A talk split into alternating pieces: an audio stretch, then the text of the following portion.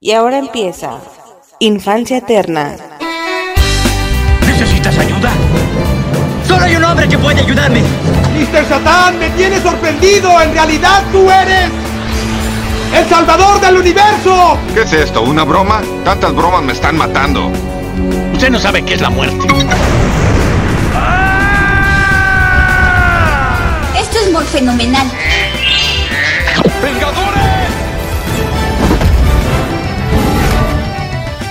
Unidos. Puedes volar, puedes pelear y cacarear. ¡Liberlo! Está bien perder con el oponente, pero no con el miedo. Ya entendieron, ¿ok? Peter 1, Peter 2. Peter 2. Peter 3. Peter 3. Ok, vamos por ellos. Esperen, esperen. Los amo, chicos. Gracias, capitán. Cuando sean mayores ya no podrán volver. Sean bienvenidos a un podcast más de Infancia Eterna. Yo soy Riser y en esta ocasión venimos a traer el cuarto episodio. Güey, ahorita estoy captando por qué dije el cuarto episodio en el anterior de los Cuatro Fantásticos si era el tercero. Valgo verga, güey, era el tercero. Bueno, este es el cuarto especial de cinco especiales. Sí, me equivoqué, dije que era el cuarto. No, era el tercero. Este es el cuarto especial de eh, estos especiales que se están haciendo revisando las películas que son de Marvel pero que no pertenecen al MCU por aquello de que puedan ser parte del multiverso como ya sucedió con Tobey Maguire y con Andrew Garfield y bla bla bla bla bla bla bla. Ya lo he dicho en todos los demás audios, ¿va? Ya lo he comentado en todos los demás audios, entonces pues ya, ya lo veo irrelevante, pero sí, en esta ocasión nos va a tocar hablar de Ghost Rider. Ghost Rider, el motorista fantasma, el vengador fantasma, eh, como se le llame, ¿no? Ghost Rider, donde básicamente se va a estar haciendo el chequeo de estas dos películas y un pequeño sumadillo ahí, un pequeño detallito extra con el tema de lo poco o mucho que hemos visto de Ghost Rider en el MCU o lo que estaba contemplándose como MCU en aquella ocasión. Ya no sabemos bien si sí, si no, no sabemos qué pedo. Yo sentiría que sí debería. Si se recuperó Defenders, ¿por qué no recuperar agentes de Shield, no? De eso estoy hablando, de Ghost Rider de agentes de Shield. Pero pues eso ya viene al final, ¿no? Por lo pronto hoy vamos a hablar de, de, Ghost Rider poco más que decir como, como intro. Como digo, esta parte es la que se ocuparía para dar todo el contexto y tal, pero es que lo he repetido casi en todos los audios, ya lo veo innecesario, pero pues ahí queda, ¿no? Ghost Rider eh, de Nicolas Cage. Una de las apuestas más grandes para Multiverse of Madness, creo yo. Es de hecho de las más grandes. Eh, se está mencionando más sobre Ghost Rider que de un Daredevil de Ben Affleck, por ejemplo que también está un poco ahí, pero poco, eh, poco. Yo creo que Ghost Rider sería el que se está peleando el top 3 junto con los Cuatro Fantásticos y junto con los X-Men, que estos últimos casi confirmados, al menos Charles Xavier. Eh, yo creo que incluso más que Blade, ¿no? No veo a mucha gente hablando de Blade, pero sí una que otra. Pero Ghost Rider sí está haciendo, el de Nicolas Cage específicamente, está haciendo una cosa muy nombrada, ¿no? Mencionan un detalle ahí en específico, una filtración que es un Ghost Rider, pero con fuego azul. Algo que en su momento, y yo sin haber visto la segunda película, fue algo que retumbó mucho y que me hizo bastante sentido que pudiera ser real. No sé si me explico.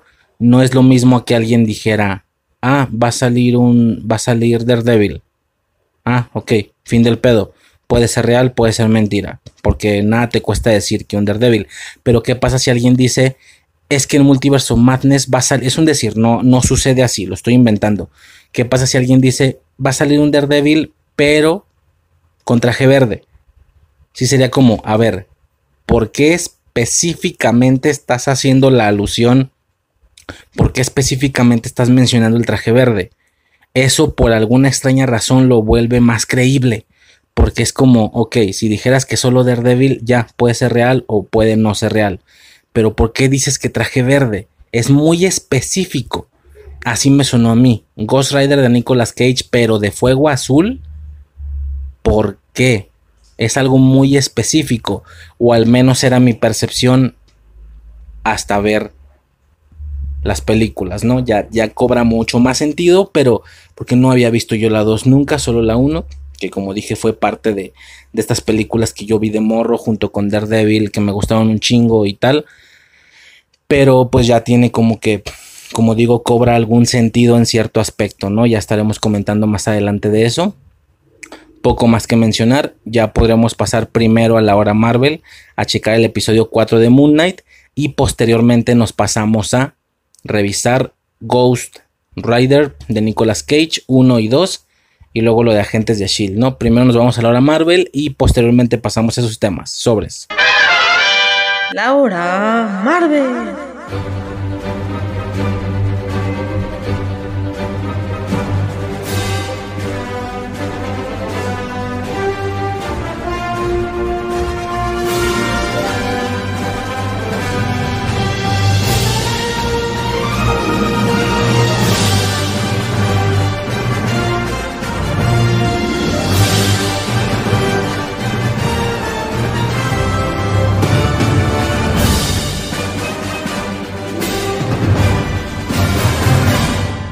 Y podremos pasar directamente al episodio 4 de Moon Knight o Caballero Luna, ¿sí?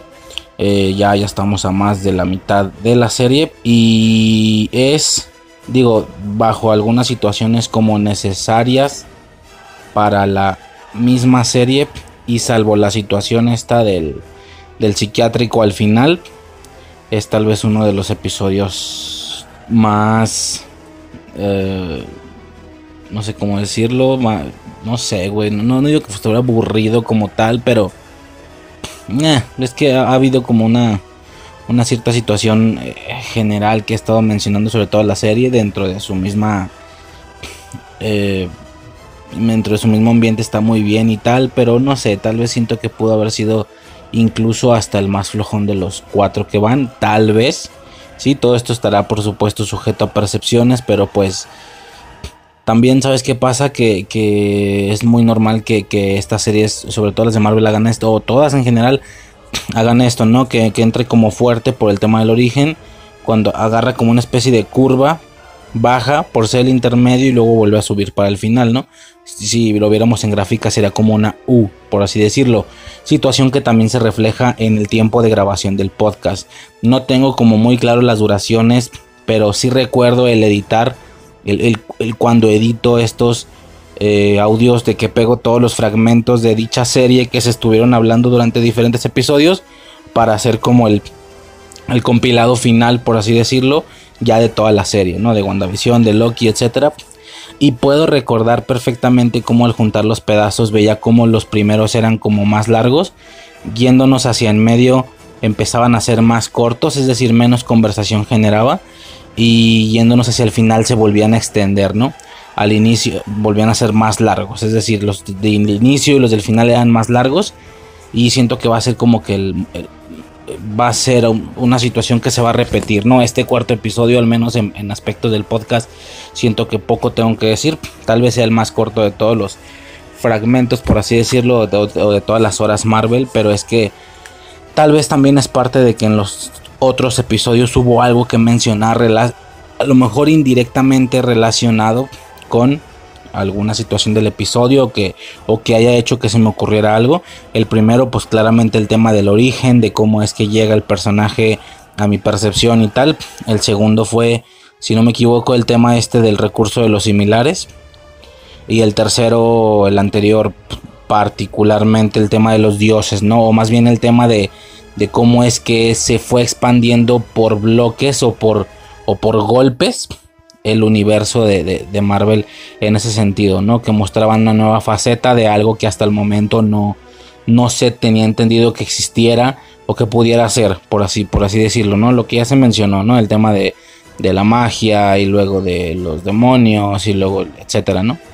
Entonces, en este ya no hay como que una situación externa en ese sentido, solamente el tema del episodio, ¿va? Eh, ya para rápido, como digo, esto apunta a ser el episodio más corto de, los demás. Pues básicamente tenemos toda esta secuencia inicial eh, en el desierto, posterior a todo el movimiento del, cielo que hicieron Honsu y, y Mr. Knight. ¿Y qué pasa? Pues llegan los malandros, la Ela se los carga como si nada, cabrón, o sea, falsísimo, güey, poco realista. Y no hablo del poco realista de ver a un hombre verde gigante destruyendo cosas o a un güey en una armadura. Hablo del poco realista que ya dentro de su misma concepción, que son gente disparando y que tienen que esquivar, la, la güey no les pega ni una y la morra se carga a personajes que son técnicamente pues diseñados para eso, ¿no? O sea, los personajes en sí son asesinos, güey. Esto sería algo, por supuesto, totalmente y, en la realidad. Pero, pues después de Hawkeye, con el tema de sus deportistas y tal, después de los de las ligas más grandes en, que, en las que lo habían metido en Endgame, con el tema de los eh, de las organizaciones mexicanas que el güey se estaba cargando, eh, nada más la dejo así, como organizaciones de venta ilegal mexicanas de estupefacientes, básicamente, y ahora lo ponen con rollos de que los deportistas y si un güey tiene mientras la tiene secuestrada le, pregunta cómo caerle bien a su chica y bueno, una situación ahí no lamentable porque era un producto navideño, era de Disney Plus, pero sí muy muy distinto a lo que se pudo haber presentado en Endgame. Esto pues en ese sentido y en algunas ocasiones no es diferente, ¿no? Lo que sí que tiene una, un enfoque mucho mayor hacia contenido adulto no son los malandros con pistolas, sino particularmente los temas egipcios, ¿no? Eh, por supuesto, ya posteriormente, ahorita menciono eso, que es, que es básicamente el tema de las momias, ¿no? De las momias. Todo, todo, todo la situación está con Leila y Steven avanza a través de una tumba egipcia, por así decirlo. Eh, empiezan a aparecer estas momias, pero vivas, sí, renacidas, levantadas, o no sé cómo se puede decir, vivas, ¿no? Moviéndose y generando ahí sus destrozos, matando gente y tal. Por supuesto, están, parece ser, cuidando algo, ¿no? ¿Quién las está controlando específicamente? De manera directa, no sabemos. Supongo que es energía relacionada a la misma eneada que está ocasionando que estas, que estas momias cuiden la tumba, porque sabemos que aquí hay otro indicio para llegar a Amit. Sí, no era la tumba de Amit. Era otro indicio. Cabrón, güey. Lo acabo de mencionar en otro episodio. ¿Qué está pasando, güey? O sea, primero que si el escarabajo te lleva a la tumba de Amit. Ok, el escarabajo. Ah, no te creas. El escarabajo te lleva a una tumba. El cual tiene unos trozos de tela que forman un mapa para llegar a Amit. Ah, bueno. Entonces el escarabajo nos lleva a la tumba. Tomamos los trozos, hacemos el mapa. Ah, pero espera que el mapa, bueno, no era una constelación, pero se entiende, ¿no? Ah, no, que espera, que el mapa no te lleva a la tumba de Amit. El mapa te lleva a, una tumba que era de otro güey. Bueno, no te creas, viendo, viéndolo bien era un indicio. Técnicamente ahí ya encontraron a Amit, ¿no? Técnicamente, porque encontraron ya la figura de Amit. Esa que, que cuando quebres la vas a liberar. Bueno, no te creas, punto que sí vale. Pero está cura, pues, está raro que no fuera como tal la tumba de Amit. Ahora, Detalle extra que yo me percaté hasta después. Yo para nada soy comiquero. En su momento dijeron que la tumba era de Carlo Magno, que era la voz de Amit. Fin del pedo. A mí me vale chorizo, no entendí. X, no vale verga. Pero parece ser que esto fue más relevante de lo que parecía. Al parecer, Carlo Magno, ellos mencionan que era la voz, ¿sabes? El, no sé cómo llamarlo, la voz de Amit, el, comunicador, qué sé yo pero si nos vamos a cómics, resulta ser que Carlo Magno es una variante de Kang en los cómics de Marvel, obviamente, ¿no? En ese canon. Eh, una de las tantas variantes de Kang que tienen diferentes nombres, de hecho, o sea, es una sola a la que se llama Kang y es el malo, ¿no? Tiene más variantes. No me sé mucho ese rollo que si Mortum, que si eh, Ter, no sé qué, a ver. Ok, pues hay mucho desmadre aquí, güey. Que si está Kang como tal. Posteriormente Kang el Conquistador. Eh, Inmortus. Un Iron Lad. Es al parecer algo relacionado con Kang. Centurión. Etcétera. No hay como que muchos, muchos rollos ahí. Eh, lo mencionamos que el Kang de. Por así decirlo. El Kang de Loki. Terminó siendo solo una variante de él. Una variante buena, por así decirlo. Que no se llama Kang propiamente, ¿no? Eh, incluso el vato lo, especifica o lo menciona, que, técnicamente el nombre del vato según los créditos es el que prevalece o algo así, una mamá así. Bueno, total. Eh, al parecer, una variante de Kang viajó al pasado, se quedó como tipo eh, rollo ahí Egipto, una jerarquía grande, a un lado de Amit, ¿no? Por lo que esto, junto con Loki, puede ser la segunda ocasión en la que se hace alguna referencia a Kang, futuro villano del MCU. Por supuesto, en mayor medida Loki que, que, que en Moon Knight hasta este momento, salvo que le den más énfasis a eso, pero no creo. No creo, creo que eso ya fue todo. Quien lo entendió, lo entendió. Quien no, pues no. Y eso suponiendo que vaya a ser igual en los cómics. No significa que en este MCU vayan a hacer una relación de, de Kang con Carlo Magno, ¿no? Por así decirlo. Bueno. Eh, ¿Qué más? Bueno, hay una ocasión en la que el poderosísimo Ethan Hawke le dispara a, a Mark y a Steven técnicamente y tómala, ¿no? Empezamos a ver toda esta percepción, toda esta secuencia de imágenes ya típica en mi caso personal, la verdad. No dudo que siempre será una sorpresa y siempre será una primera vez para alguna persona. Y con esto me estoy refiriendo al recurso de mostrarte que no te creas, el vato no estaba viviendo eso. Lo que sucedió es que el vato estaba loco. Incluso dentro de su ambiente real, ya real, que normalmente siempre tiene relación con un psiquiátrico, empezamos a ver elementos que parece ser o te da a entender que eso fue lo que él utilizó para la, la invención o el mundo que él se inventó, ¿no? Que si, por ejemplo, por ejemplo, es lo que yo he mencionado, ¿no? El mismo hecho de ya sugerir los contenidos eh, genera o resulta ser el spoiler más grande del mismo contenido. No sé si me explico, por darte un ejemplo, es como si yo te dijera, es como decirte cuáles son las ocasiones en las que se han unido personajes de diferentes multiversos. Ah, pues mira, te sugiero No Way Home. Bueno, aunque sugerírtela ya es spoiler porque ya te dije que se unen los güeyes de diferentes multiversos. No sé ni cómo escribirlo, pero ya chingue su madre, valió verga, güey. Lo siento para quien se agüite por este pedo, pero me recuerda contenidos que el enterarte que el vato estaba loco y que todo su invención fue generada desde él en el psiquiátrico y que de hecho hubo ciertas situaciones que él tomó y agarró como piezas de un rompecabezas para hacer un entero, ¿sabes? Para hacer un mundo más grande. Pues ni modo te digo, pero pues cosas como la isla siniestra, chingue su madre, ya lo dije, aunque realmente es el grandísimo y gigantesco plot twist de la película en sí, al menos al llegar hasta el final lo siento, ni modo, pero pues así pasa ese pedo, ¿no? Eh, es justo, es el plot twist de enterarte que el vato. O, sabes que lo puedo dejar así, güey. No voy a decir quién de los güeyes. Así, para que no sea tan cabrón. Pero, pues sí.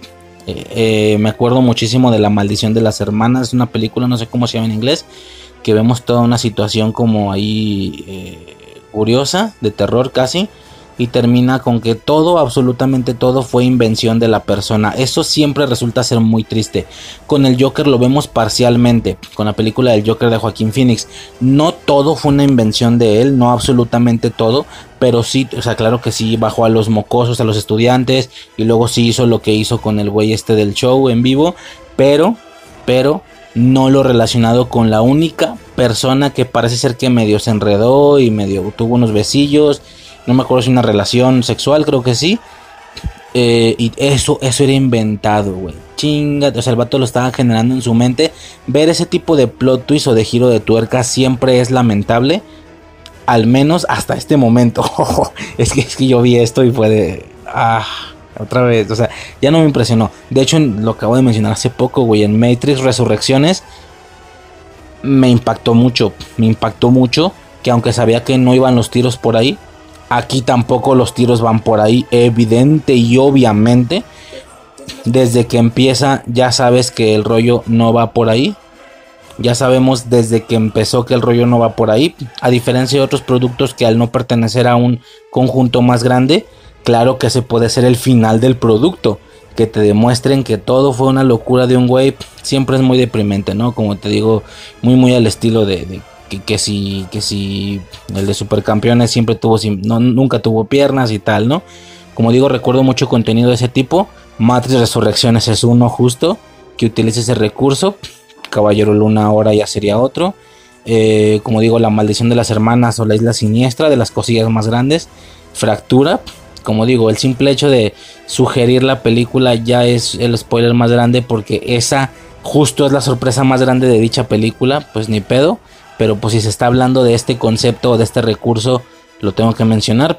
Eh, hay muchas más, yo sé que hay muchas más que en este preciso momento a lo mejor y no me estoy acordando. En 12 monos, en 12 monos también hay algún momento ahí en el que pues tal vez imaginé todo, yo soy el loco, ¿no? es muy triste, muy triste. Plan de vuelo, plan de vuelo también, gran película. No, no pertenece o no resulta la morra como tal en el psiquiátrico, pero sí que no termina siendo como tal en el psiquiátrico, pero sí es una situación de que realmente llega a creer que ella es la que inventó las cosas y luego no sabemos si sí o si no, etcétera, ¿no? Son, son grandes contenidos, aquí lo hacen, pero la verdad es que a mí poco me genera, la verdad. No sé, como repito, siempre puede. Y, luego eso, ¿no? Que empiezas a ver que. Ah, es que el compañero era un compañero de un lado, por eso se grabó la cara. Que si el güey que le estaba ayudando era su terapeuta o su psiquiatra, por eso es que, ¿sabes? Entonces empiezan a hacer uso de este tipo de, elementos, ¿no? Este. Que si el poderosísimo Ethan Hawke era su psiquiatra que si Leila era una de las compañerillas de ahí, que se agarró la imagen de Moon Knight de un juguetillo que tienen por ahí, nombres, apellidos, el tema de Steven, o sea, el güey loco técnicamente vendrá siendo Mark Spector, pero agarró el nombre de Steven Grant de una película Hay rollo Indiana Jones por ser un arqueólogo, etcétera, ¿no? Como digo, a mí ya me resultó después de la infinita cantidad de cosas que he mencionado, pues a mí ya me resultó, sobre todo poquito después de Matrix Resurrecciones, para mí ya fue como Ah, ok. Bueno. No va por ahí, pero pues bueno, dale a ver qué más me vas a enseñar, ¿no? Pero claro que siempre es impresionante. Para alguien que esté más joven y ya ha visto este momento en Moon Knight, seguro que sí fue algún momento o alguna situación de... Wow, ¿de verdad será que...? Nah, claro que no, claro que no, pero... Pero pues bueno, ¿no? De momento así queda y está bueno, ¿no? Pues fin del pedo. Este... Y ya, como supí, como lo mencionábamos, rápida, rápidamente se da a entender que para nada va el pedo por ahí, porque pues el güey logra sacar de una especie de sarcófago que estaba golpeando, saca a Steven, ¿no? Saca a Steven, se van los dos corriendo y, toma la que hay otro sarcófago con alguien golpeando, pero no lo liberan. Evidentemente tiene la, están haciendo la relación directa a esta tercera personalidad que sí mató a los güeyes en el Cairo. Que yo supuse incluso que en este episodio ya no lo iban a mostrar. No lo mostraron, pero volvieron a hacer otra referencia para que sea todavía más impresionante cuando lo veamos, ¿no? Pero no lo sacaron, el golpeteo era bastante agresivo, bastante fuerte, por lo que sí es una cosa que, que, casi es de cuidado, ¿no? Que sí quiero ver cómo, cómo va a desempeñarse o cómo se va a desencadenar todo ese desmadre. Eh, en alguna ocasión o en algún punto de vista vemos que hay muchas, muchas figuras. Esto creo que es al inicio, no me acuerdo. Aparte de Amit, y de Honsu, ahora que ya están encerrados y hechos figuras, hay muchas más figuras, parece ser de más dioses que fueron encerrados, exiliados, etc. Situación extraña porque entonces la Eneada no solo son nueve, son más, pero no llegaron al nivel de ser mitológicamente conocidos, etc. ¿no? no sé bien cómo esté el pedo ahí, pero pues había más figuras. Y ya por último, terminando toda la secuencia del psiquiátrico con esta tipo diosa hipopótamo creo, tengo entendido, vi en algún video que alguien con unos huevotes decía, güey, ¿cómo no saben? Estas, la, ya sabes, ¿no? Lo típico, que alguien nunca sabe lo que lo ve, nunca lo ha visto en su vida, pero con dos minutos que se vaya a investigar en internet a los cómics, o si no los cómics a la misma cultura egipcia, por así decirlo, ya sacas el dato, ¿no? Y lo, y lo despliegas y lo extiendes como si lo hubieras conocido de toda la vida. Qué hueva de gente, güey.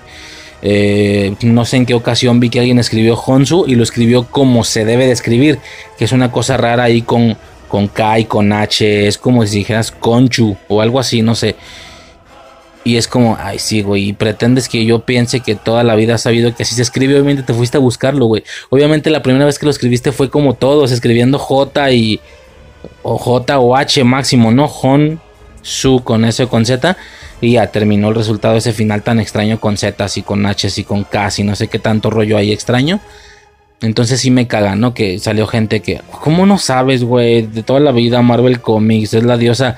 No, yo no, puños, yo no, me vale verga. Seguro si me voy, como te digo, a Marvel Comics, como lo de Carlo Magno, que, que estoy confirmando yo que me enteré hasta después, para nada lo detecté en el momento. Por supuesto, si yo me voy a checar en aspectos egipcios o en aspectos de Marvel, por supuesto que sale el dato, pero pues no sé, me da como que mucha hueva enterarme de quién es esa vieja. Eh, evidentemente es algo egipcio, algo egipcio por su ropa y ya no, fin del pedo. No vale verga, la verdad. No sé, la verdad es que aún con todo y la escena que debió de ser impactante que como digo, para, para alguien siempre lo será una primera vez. El tema del psiquiátrico para mí ya fue, eh, o sea, ya me tienen bien matada esa impresión, cosas como recientemente Matrix Resurrecciones, poquito más atrás y de manera más fija, cosas como la isla siniestra, como la maldición de las hermanas, como fractura y muchas otras cosas más que a lo mejor en este momento no estoy recordando, ¿va? Eh, ya, como, como mencionaba, fin del capítulo, poco más que mencionar. Esta vez no hay como que una extensión larga de otro tema eh, externo o que no tenga nada que ver con este pedo. Aún así se hizo un buen tiempo. Pero pues nada, ¿no? Vamos a ver qué sigue.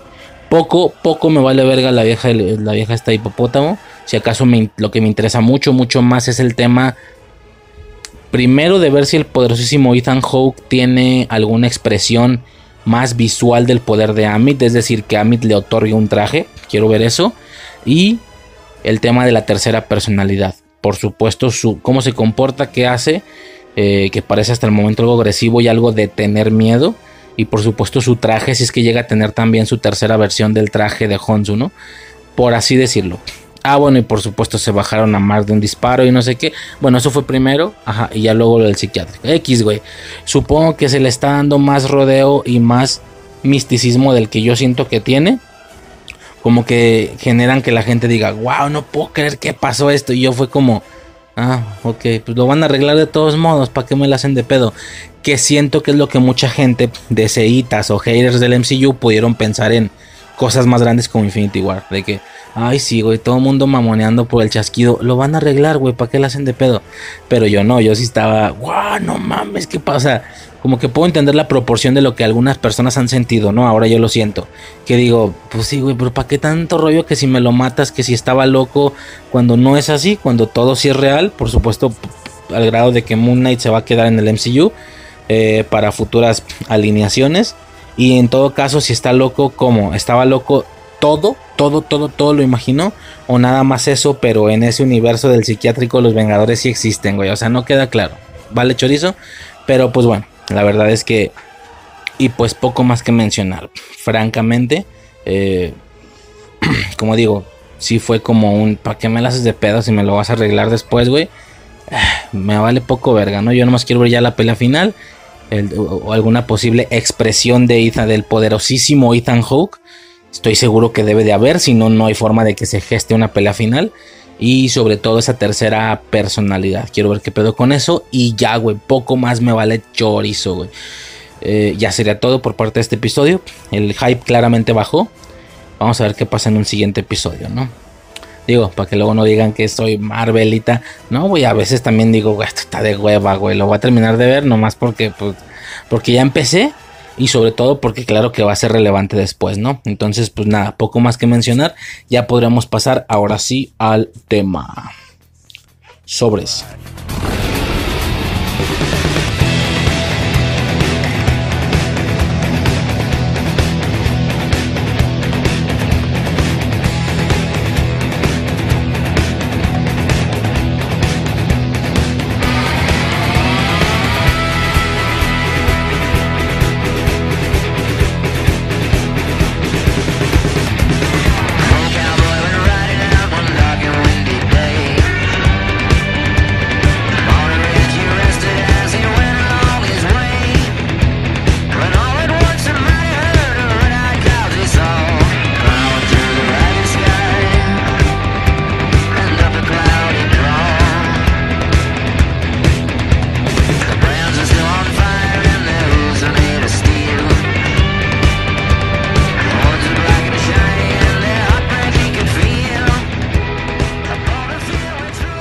Ok, pues entonces ya básicamente podríamos empezar checando estas películas, ¿sí?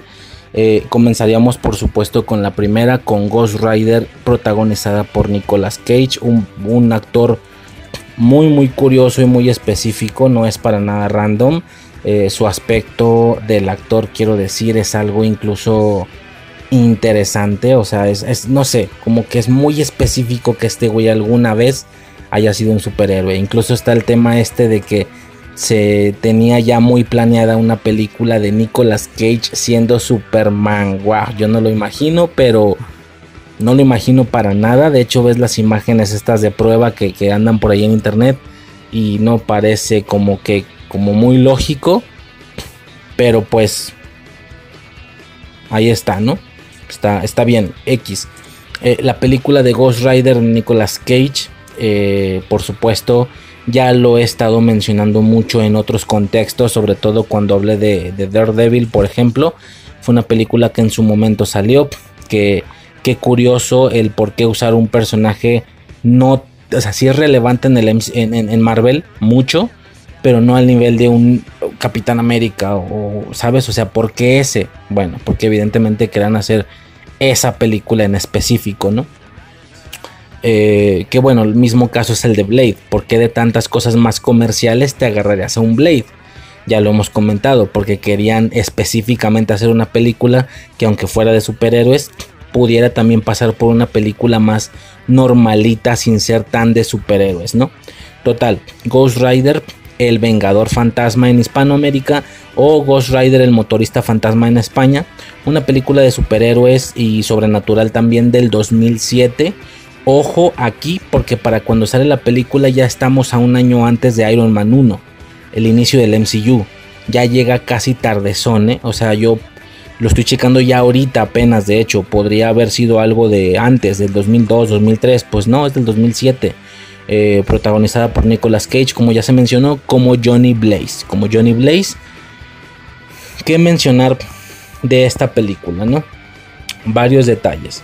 Eh, ya pasándonos directamente a la película, pues vemos toda esta trama de que él junto con su padre eran motoristas de circo que se dedicaban a hacer brincos y tal. Tenemos toda esta primer eh, situación de que él tiene una novia que se quería escapar con ella, ya había planeado escaparse con ella porque él no quería esa vida para toda su vida, ser alguien que diera brincos en motocicleta, pero pues sucede esta situación en la que se entera que su padre eh, ya está por morir porque tiene cáncer muy avanzado, por fumar evidentemente, por fumar mucho y, y nada, ¿no? Decide no irse posteriormente hace el trato con ni más ni menos que Mephisto. Así es. Aquí sí sale Mephisto, no como en WandaVision. Aquí sí sale Mephisto, es impresionante. Mefistófeles, le, lo, mencioné en alguna ocasión, que es como su nombre completo. Gran detalle, ¿no? Hace el pacto, hace el pacto de una manera que nos muestran en la película eh, digo que es de una manera que nos muestran porque luego en la 2 hay alguna situación ahí extraña que no queda muy clara, pero hace el pacto de una manera, ¿no? No tan épica, no tan destacable, simplemente el el contrato y, se corta y ya, firmaste, chingaste a tu madre, porque estaba hecho, el, contrato estaba diseñado como para que se cortara, ¿no? Eh, y poco más, ya posterior a esto, eh, su padre se repone, por lo que decide que ahora sí, siempre sí se va, porque ya está sano, pero antes de ir, por supuesto, le vende el alma al diablo y él especifica, de momento puedes vivir normal, pero en alguna ocasión voy a necesitar de ti, ¿no? Perfectísimo. Eh, bueno, no perfecto para él, pero sí para nosotros como espectadores. Bien, eh, requiero que lo, que, que lo vayas a utilizar en algún momento, ¿no? Eso es lo que vengo a ver la película. Eh, ¿Qué pasa? Que al mero momento donde se iba a ir, sucede la situación en la que su padre muere, pero de otra manera, por lo que resulta ser un contrato truqueado mal pedo, ¿no? En el que nada más vendió su alma casi por nada. Qué triste, aún así, y si bien antes con su padre sano el güey estaba libre para escaparse, muerto, pues yo pensaría que todavía más, pero no. Hay alguna sensación ahí de decir quien esté cerca de mí va a morir porque lo que este cabrón quiere es tenerme libre para él y no ocupado en otros lazos emocionales. Básicamente voy a proteger a la morra si no la tengo o si no la mantengo a mi lado. Decide mandarla a la verga y no se escapa con ella, ¿no? Triste, lamentable, de acuerdo. Eh, ¿Qué más? Ya nos vamos directo a, hacen el salto cuando él ya está grande y tal, hacen el brinco la película resulta extraña porque tiene un, tiene un par de screamers, o sea, como si fuera una película de terror, siendo que es una película de superhéroes. Hay una escena donde es como un desierto de noche, se ve todo azul, negro azulado, y, y luego empieza como a llover naranja. No, no, no, ni siquiera se especifica o se da a entender que sea sangre, porque no se ve rojo, se ve naranja, un naranja luminoso. como si fuera este líquido que soltaría una soldadura, algo de soldadura, ¿no? De, de, soldar por el tema del fuego, supongo yo. Y de la nada vemos al, que viene siendo Blackheart, que es el hijo de Mephisto.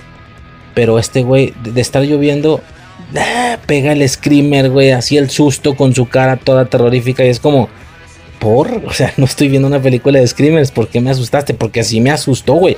Yo la estaba viendo en el celular con orejeras y pasa esto. Y fue de, ay, ¿de qué me estás hablando, güey? O sea, hay un susto screamer en Ghost Rider. ¿Por qué? ¿Quién sabe? Pero pues ahí está, ¿no? Eh, total, pasamos a toda la secuencia de Johnny Blaze acortejando la morra. Eso se me hizo como muy entretenido, la verdad. El vato tiene una, una sensación ahí, un aspecto extraño. No lo mencioné, se vuelve a encontrar con la morra porque ahora ella es reportera y como, como él es un motorista muy famoso, porque él está haciendo estos saltos ahora de maneras inimaginables. Él mismo no entiende, él mismo no entiende por qué no muere.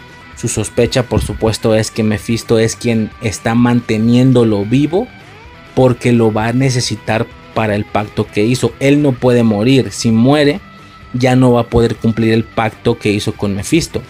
¿Sí? El tema de venderle su alma no era una situación de que después de muerto le va a vender su alma. No, no, no. Él lo iba a ocupar en alguna ocasión de su vida vivo. ¿Sí? Por supuesto, pues esto genera que él no pueda morir, que Mephisto lo quiera mantener con vida. Y él aprovecha esto inconscientemente porque también no sabe si es así como funcionan las cosas.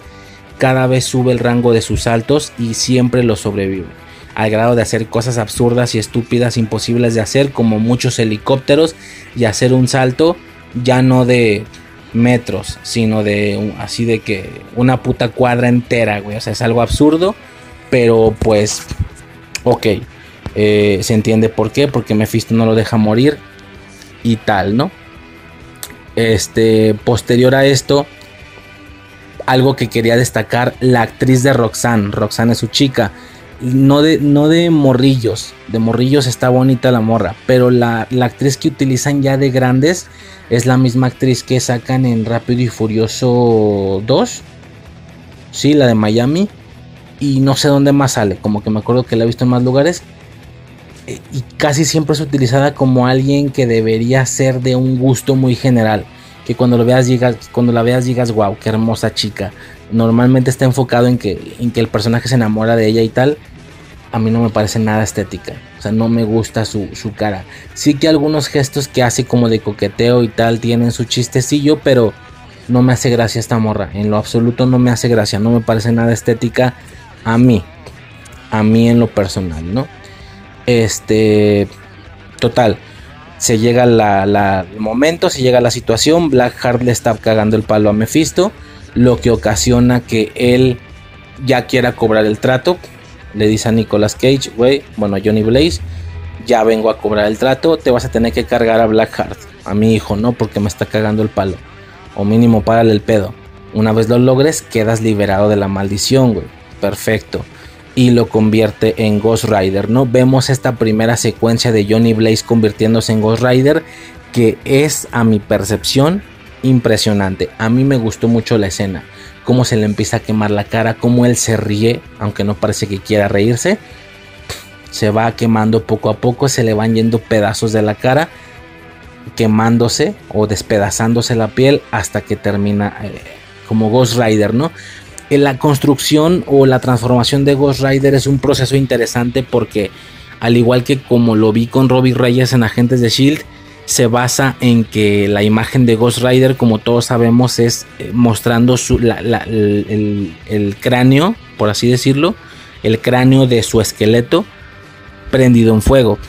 Es el cráneo que él tendría por dentro. Ese es el cráneo de su cabeza, básicamente lo que significaría que el proceso consiste en que la cara se le empieza a quemar al grado de deshacer todo, piel, ojos, pelo, para quedar con el puro esqueleto pero prendido en llamas. Al menos ese es el proceso, no tiene sentido porque cuando pierda los poderes va a volver a recuperar su piel, sus ojos, su todo, ¿no? Eh, por lo que no parece ser algo que, funcione así, pero bueno, eso es lo que visualmente se muestra, que cada vez que se transforma se le queme y se le desmadre la cara para dejar al descubierto solamente su cráneo, ¿no? Impresionante el proceso, se me hace muy chingón y tal, ¿no? Tiene una primer pelea con Black Hardy, unos esbirrillos que tiene por ahí extraños, que no se me nada destacables, uno como de humo, otro como de agua, bueno, tiene dos, tres, ¿no? Tiene una primera batalla, desde aquí ya lo voy aclarando, las batallas son poco vistosas, ¿eh? Aunque el aspecto de Ghost Rider es increíble, aunque nos muestran un par de escenas increíbles arriba de la moto, eso no quita el hecho que las, que las peleas son poco dinámicas, él no es nada veloz, nada. El güey es de tirar un golpe lento o tirar su cadena y aún así se los carga. No parece que sea algo sencillo para ellos, ¿no? Pero las peleas son por demás lentas. No me parecen como muy dinámicas, ¿sí? A mi percepción. Este... ¿Qué más? Bueno, de, en una primera pelea obliga a Black a retirarse. Eh, y de paso, como ya está convertido, juzga a un asaltante por ahí en la calle, ¿no? con este tan típico poder de, verlo a los ojos y, si eres malo o si hiciste cosas malas, pues como que se traga su alma, ¿no? Y lo mata. Ok. Eh, un dato ahí interesante, hay una ocasión donde Johnny Blaze o, Nicolas Cage se no tiene playera, güey, qué mamado está el vato en Ghost Rider 1, ¿eh? O sea, no parecería que, que, Nicolas Cage sea una persona mamada. De hecho, muy por el contrario, después lo veo gordito me acuerdo mucho de las películas de Tesoro Nacional, ya lo había mencionado creo en, en, Moon Knight. Estas películas me gustan mucho, de Nicolas Cage, me gustan mucho, creo que son dos. Me gustaron mucho en su momento, pues no las he visto recientemente. Y, es un tema interesante porque yo pensaría que es más una persona del tipo gordita, pero aquí no, aquí está esbelto, flaco y no flaco, más bien está esbelto y muy mamado, está muy marcado Nicolas Cage, no parece algo propio de Nicolas Cage, pero sí, al menos en estas etapas de su vida joven estaba muy mamado. Eh, ¿Qué más? Hay una referencia a Daredevil, siento yo, porque hay, un, hay una ocasión en la que cuando está hablando con Roxanne en su como casa, tipo casa, hay un póster pegado en la pared en el que dice Daredevil ni siquiera están haciendo alusión al personaje o a que el, o a que el justiciero ande por ahí en la calle. No, es otra cosa. Es como el nombre de algún otro evento de circo. No parece tener una relación directa con Daredevil, pero eso no quita el hecho que aparece el nombre escrito a todo color y muy notable en el fondo de la película. Creo que sí es muy fácil verlo. No es para nada un, un easter egg muy oculto, es muy visible. Y si bien puede no tener nada que ver con Daredevil, al ser algo de Marvel, no veo por qué esté puesto ahí por nomás. Siento que está puesto por Daredevil. De hecho, está escrito con ese color, con tinto, con rojo oscuro. Si estuviera escrito con azul, con verde, ok, puede y que puede ser que no tenga nada que ver, porque Daredevil en sí es una frase que también existe no es un nombre como Tony Stark o así, ¿no? Es una frase que puede existir de cualquier otra manera, entonces podría ser solo eso, una coincidencia, pero es que es, es, rojo la letra. Entonces, siento que es una referencia de Daredevil. Yo no sé si estarían de alguna manera planeando juntar a estos personajes de estas peliculillas de este primer inicio de Marvel, ¿sabes? Un Blade con un Daredevil, con un Ghost Rider, hubiera estado como interesante, ¿no? Pero bueno, siento que por ahí está la, referencia. Eh, en su transformación de Ghost Rider dejó la matrícula de la moto, lo que ocasiona que a él lo encierren en la cárcel. Hasta este momento no lo había mencionado, pero la manera en cómo él transforma la moto es impresionante, porque la toca, la enciende en fuego pero no solo se trata de que la encienda y las llantas se enciendan de fuego, que es algo muy característico de Ghost Rider. No, también cambia la estructura física de la moto. De ser una moto normalita pasa a cambiarle cosas. El frente de la moto pasa a tener una especie de cráneo metálico al frente, pero no de humano, como de un animal. Eh, los manubrios se extienden mucho. De ser una moto más normalita la, convierte pareciera como en una especie de chopper. No sé, se ve muy bien. Aspectos de cadenas, de metal, eh, no sé. genera, el vato convierte una moto muy perra, estéticamente hablando. Se ve muy bien desde mi perspectiva. Eh, como ya mencionaba, bueno, lo encierran y tal. Y este vato genera obviamente una masacre en la cárcel, ¿no? Lo que deja por supuesto su, su identidad al descubierto, no es para nada algo secreto ya. Genera una masacre ahí, chingón. Eh, me late porque en esta misma escena de la cárcel el güey le quita una chaqueta a un vato. Que si bien la chaqueta, es decir, ya todos recordamos el aspecto de Ghost Rider. Su cabeza prendida en fuego, pero tiene que traer una chaqueta de motorista. La que hasta ese momento traía también era negra, también ya se veía un Ghost Rider bien, pero era muy sencilla. El güey le quita la chaqueta a otro cabrón que esta chaqueta tiene más detalles. Tiene como estoperoles planos como detalles en metal en los hombros, lo que, lo que hace que al momento de que él se convierta en Ghost Rider, estas partes de metálicas saquen un pico. O sea, literal puede modificar materia a este señor, como lo vimos con la moto. Eh, y se le hacen piquitos. Incluso te dan a entender que no solo su cabeza se prende. Técnicamente, si él se desnudara, todo él sería un esqueleto prendido en fuego. Pero la ropa cubre esas partes y no se ven.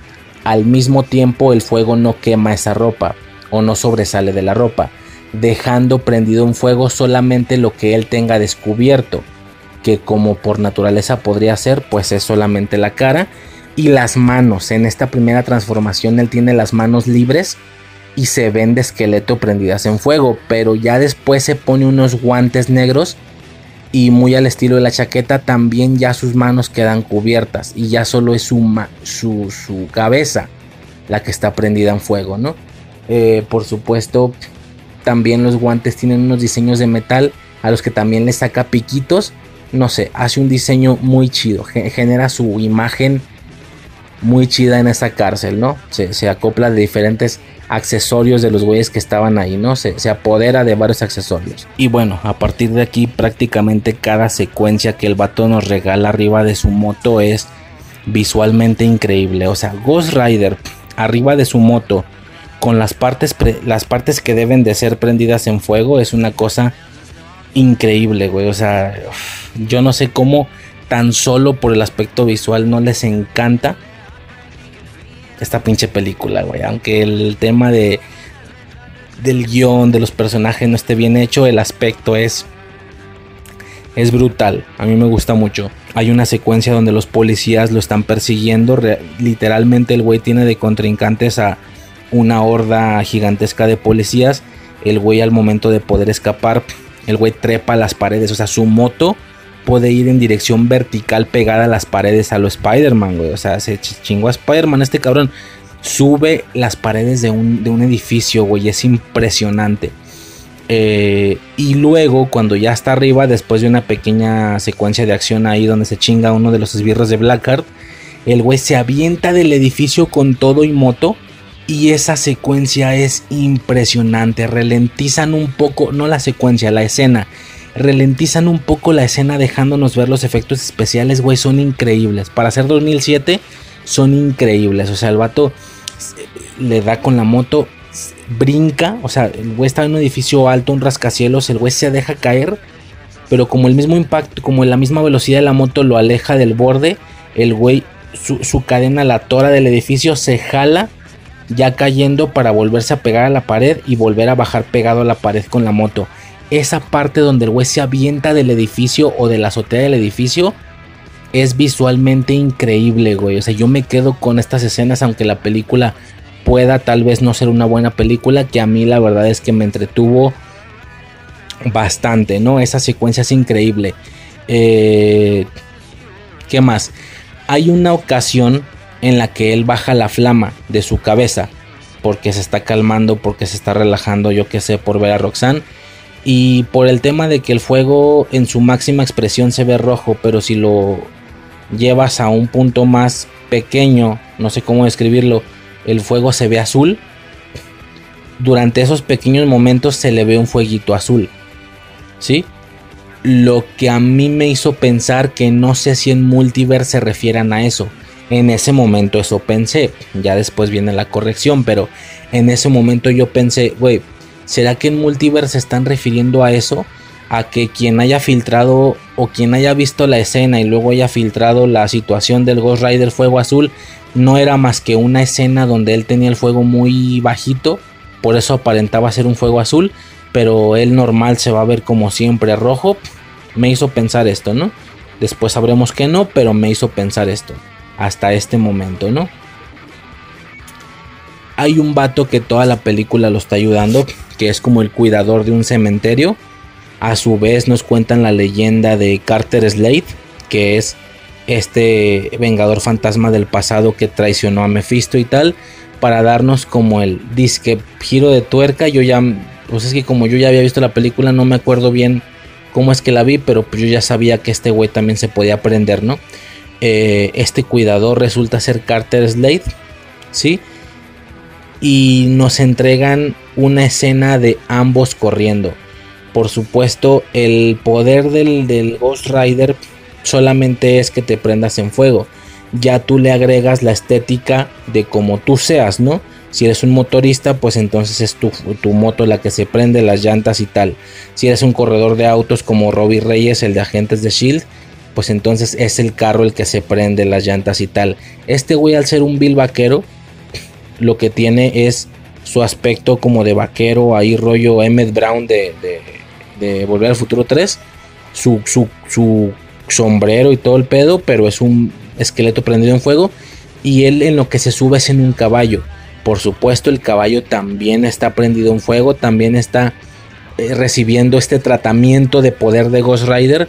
Por supuesto, volviéndose un caballo de esqueleto y prendido en fuego, lo que lo hace tan veloz como una puta moto, ¿no? Es impresionante. Y nos regalan esta escena de los dos, Johnny Blaze y Carter Slade, corriendo, los dos prendidos en fuego, uno en su caballo, otro en su moto. Esa secuencia, ese, ese cuadro es digno de un puto wallpaper, o sea, de computadora. Es increíble, güey. Me fascinó esa escena, güey. O sea, cuando se avienta de la azotea, esa escena tiene varias la transformación, la primera transformación, tiene unas cosas súper memorables esta, esta pinche película, cabrón. Eh, y ya, pasaríamos posteriormente como a la escena o a la secuencia final donde se pelea contra Blackheart, ¿no? como que una pelea, como ya dije hace un momento, bastante pedorra, no muy dinámica en movimiento. Realmente solo se, conlleva en como que intercambiar golpes, pero pareciera que el güey se deja golpear cuando, cuando le toca a él recibir el golpe o no sé. Y al menos momento, entre que el güey trae una escopeta y no sé qué, pero que ya se le habían acabado las balas, creo que Roxanne le intenta disparar a Blackheart, no funciona porque no hay balas y este güey le dice, pásamela. Pero es que no tiene balas, no hay pedo, pásamela el güey recibe la escopeta y muy similar a lo que hace con su cadena. Por cierto, no lo mencioné, me gustó mucho cómo recibe la cadena, no estuvo forzado. El güey para nada es alguien que utilizará una cadena, pero se convierte en Ghost Rider. En un golpe que le dan, el güey se atora, se atora su cabeza en una cadena y queda como colgado, como si hubiera muerto, colgado del cuello de una cadena y su flama se apaga por completo. De hecho, el esqueleto queda así apagado por completo. Obviamente este güey no estaba muerto, se vuelve a prender, se zafa la cadena que traía y esto hace que se suelte un pedazo de cadena en el suelo, que a su vez se la agarra, prende y a partir de ahí esa va a ser su arma. De hecho ya no la pierde, el güey se la enreda en el torso cuando no la usa. Me pareció bien, no está forzado el por qué usa una cadena. Pudo haber usado cualquier otra cosa. Si en ese momento, en lugar de hacer ese movimiento, le hubieran clavado una espada, el güey le hace la transformación Ghost Rider, Ghost Rideresca a la espada. Y ahora será una espada la que siempre use, qué sé yo, ¿no? Es como que el, dato. Bueno, total que le hace una transformación Ghost Rideresca a la escopeta. De nuevo generándole o u otorgándole un diseño de este tipo, metálico, esquelético, eh, prendido en fuego. Que ahora ya dispara porque pues como ya se volvió una escopeta mágica infernal pues ya dispara como bolas de fuego, cosa que con una sola desmadra Blackheart. No precisamente para para chingárselo, pero sí le da bastante tiempo, ¿no? Y luego también está toda la trama del contrato con San Venganza. Qué gran nombre para un pueblo, cabrón. San Venganza. No sé si tiene mucho sentido porque San se refiere a masculino, ¿no? Como San José o San Mateo, qué sé yo. Y para algo en femenino tendría que ser Santa, ¿sabes? Santa María, Santa, qué sé yo. Venganza es una palabra en femenino, no es masculino. Venganza es femenina. No dices el venganza, dices la venganza, es femenina. Por lo que tendrá que llamarse Santa Venganza. Pero no, le ponen San como de hombre. Pero el, nombre es femenino, venganza. Entonces termina llamándose San Venganza. Es una, no sé por qué suena muy bien, mucho mejor que Santa Venganza. Suena muy bien el nombre de ese pueblo. Hay una situación con el contrato, no me voy a perder en eso, güey. O sea, X es algo muy de la película, pero el tema del contrato, pues rapidísimo se basa en que este güey es un contrato por todas las almas. Carter Slade lo traicionó para no venderle esas almas. Y ahora que Blaja las recuperó, se chinga todas las almas de San Venganza, ¿no? O de los personas, o de los habitantes de San Venganza de aquellos años, cargándolo de almas. De hecho, Ghost Rider le intenta hacer el ataque este de, de los ojos, cosa que no funciona porque Blackheart al ser un demonio no tiene alma y lo que se poder hace es quemar el alma, ¿sí? Si era mala. ¿Qué pasa? Este güey absorbe muchas almas, lo toma del cuello otra vez y, y Blackheart le dice, güey, ya no me puedes bajar porque recuerda que no funcionó antes. Y este güey le dice, sí, pero ahora estás cargadísimo de almas. Le aplica el ataque, el cual funciona por cientos, o sea, en lugar de por dos, por tres, y funciona de una manera súper amplificada porque ya no es un alma la que está quemando dentro de Blackheart, son muchas almas. Eh, movimiento estúpido porque la realidad es que aunque las almas le dan un aspecto y mucho más poder y un aspecto mucho más poderoso, es un hecho que sin las almas Ghost Rider no podía ganarle ni tenía cómo ganarle y él le daba buena pelea. Pero después de la absorción de almas, simple y sencillamente lo que hizo fue regalarle la victoria a Ghost Rider. No lo entendí, pero bueno, ahí queda, ¿no? Con el tema del convertimiento de la escopeta, por supuesto, fue inevitable no pensar en que este señor puede convertir lo que él quiera. Cualquier, o sea, puede Ghost Riderear cualquier arma, cualquier vehículo. ¿Qué pasa si en lugar de una moto se sube en algo más grande? Qué sé yo, un puto tractor, qué sé yo, o sea, y lo prende en fuego y que esa fuera su temática. Pon tú que no sea una escopeta, que sea una metralleta, una bazooka, si la Ghost Rider es, si la Ghost Riderea. Imagínate lo que obtiene y el señor usando una cadena, es estúpido, pero bueno, una escopeta muy poderosa, demoníaca que no, no se queda. El güey sigue usando su, su cadena. Y ya, fin del pedo, ¿no? Cosa estúpida a mi percepción. Porque a pesar de que le gana Blackheart, llega Mephisto y le dice, ok, cumpliste el pacto, cumpliste el objetivo que yo quería, te cargaste a Blackheart, ya estás libre de tu maldición. Ya se acabó. Ya se acabó, adiós. Y a pesar de que le está poniendo todo en bandeja de plata, haciendo que la maldición del Ghost Rider es algo que él está odiando, este güey le dice, no, no te la voy a regresar porque la voy a usar contra ti. Güey, ¿de qué me estás hablando? Ya quedaste libre, pero bueno justificación para que él se quede con los poderes, quiero suponer yo, para futuras secuelas. O al menos eso es lo que ellos pensaban, ¿no? Poco más que mencionar, ahí termina la primera película. No vamos a negar que como lo dije en su momento en Blade, estas películas yo creo que poco, poca plática dan. Y en los audios, de inicio quitando Moon Knight, ¿va? Porque en muchos de los casos Moon Knight es lo que generó gran parte del volumen del audio quitando Moon Knight, la película por sí sola y de manera individual poca plática genera en lo personal. Y si ha habido ocasiones en las que me extendí de más, si se fijan fueron situaciones que no tuvieran que ver con la película por sí sola.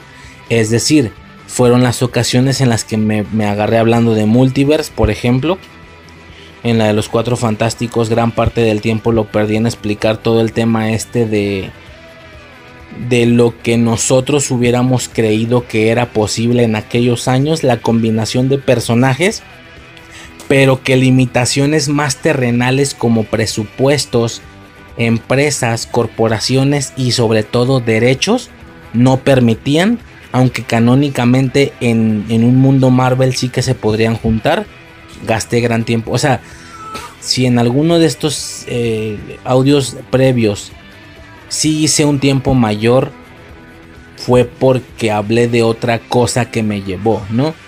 En este caso particular no me da hablar mucho de algo diferente y el tema de Multiverse ya lo gasté de sobremanera en los audios anteriores, ¿no?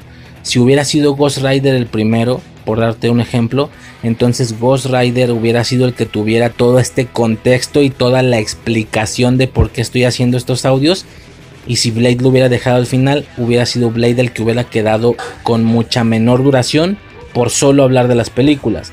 A lo que voy es que al ser ya de los últimos audios, Ghost Rider ya no tiene mucha plática externa a Ghost Rider, es decir, Multiverse of Madness, porque ya lo que tenía que mencionar ya lo mencioné, ya expliqué las premisas del por qué se está haciendo esto, eh, por lo que ya deja a lo mejor una plática mucho más breve, ¿no?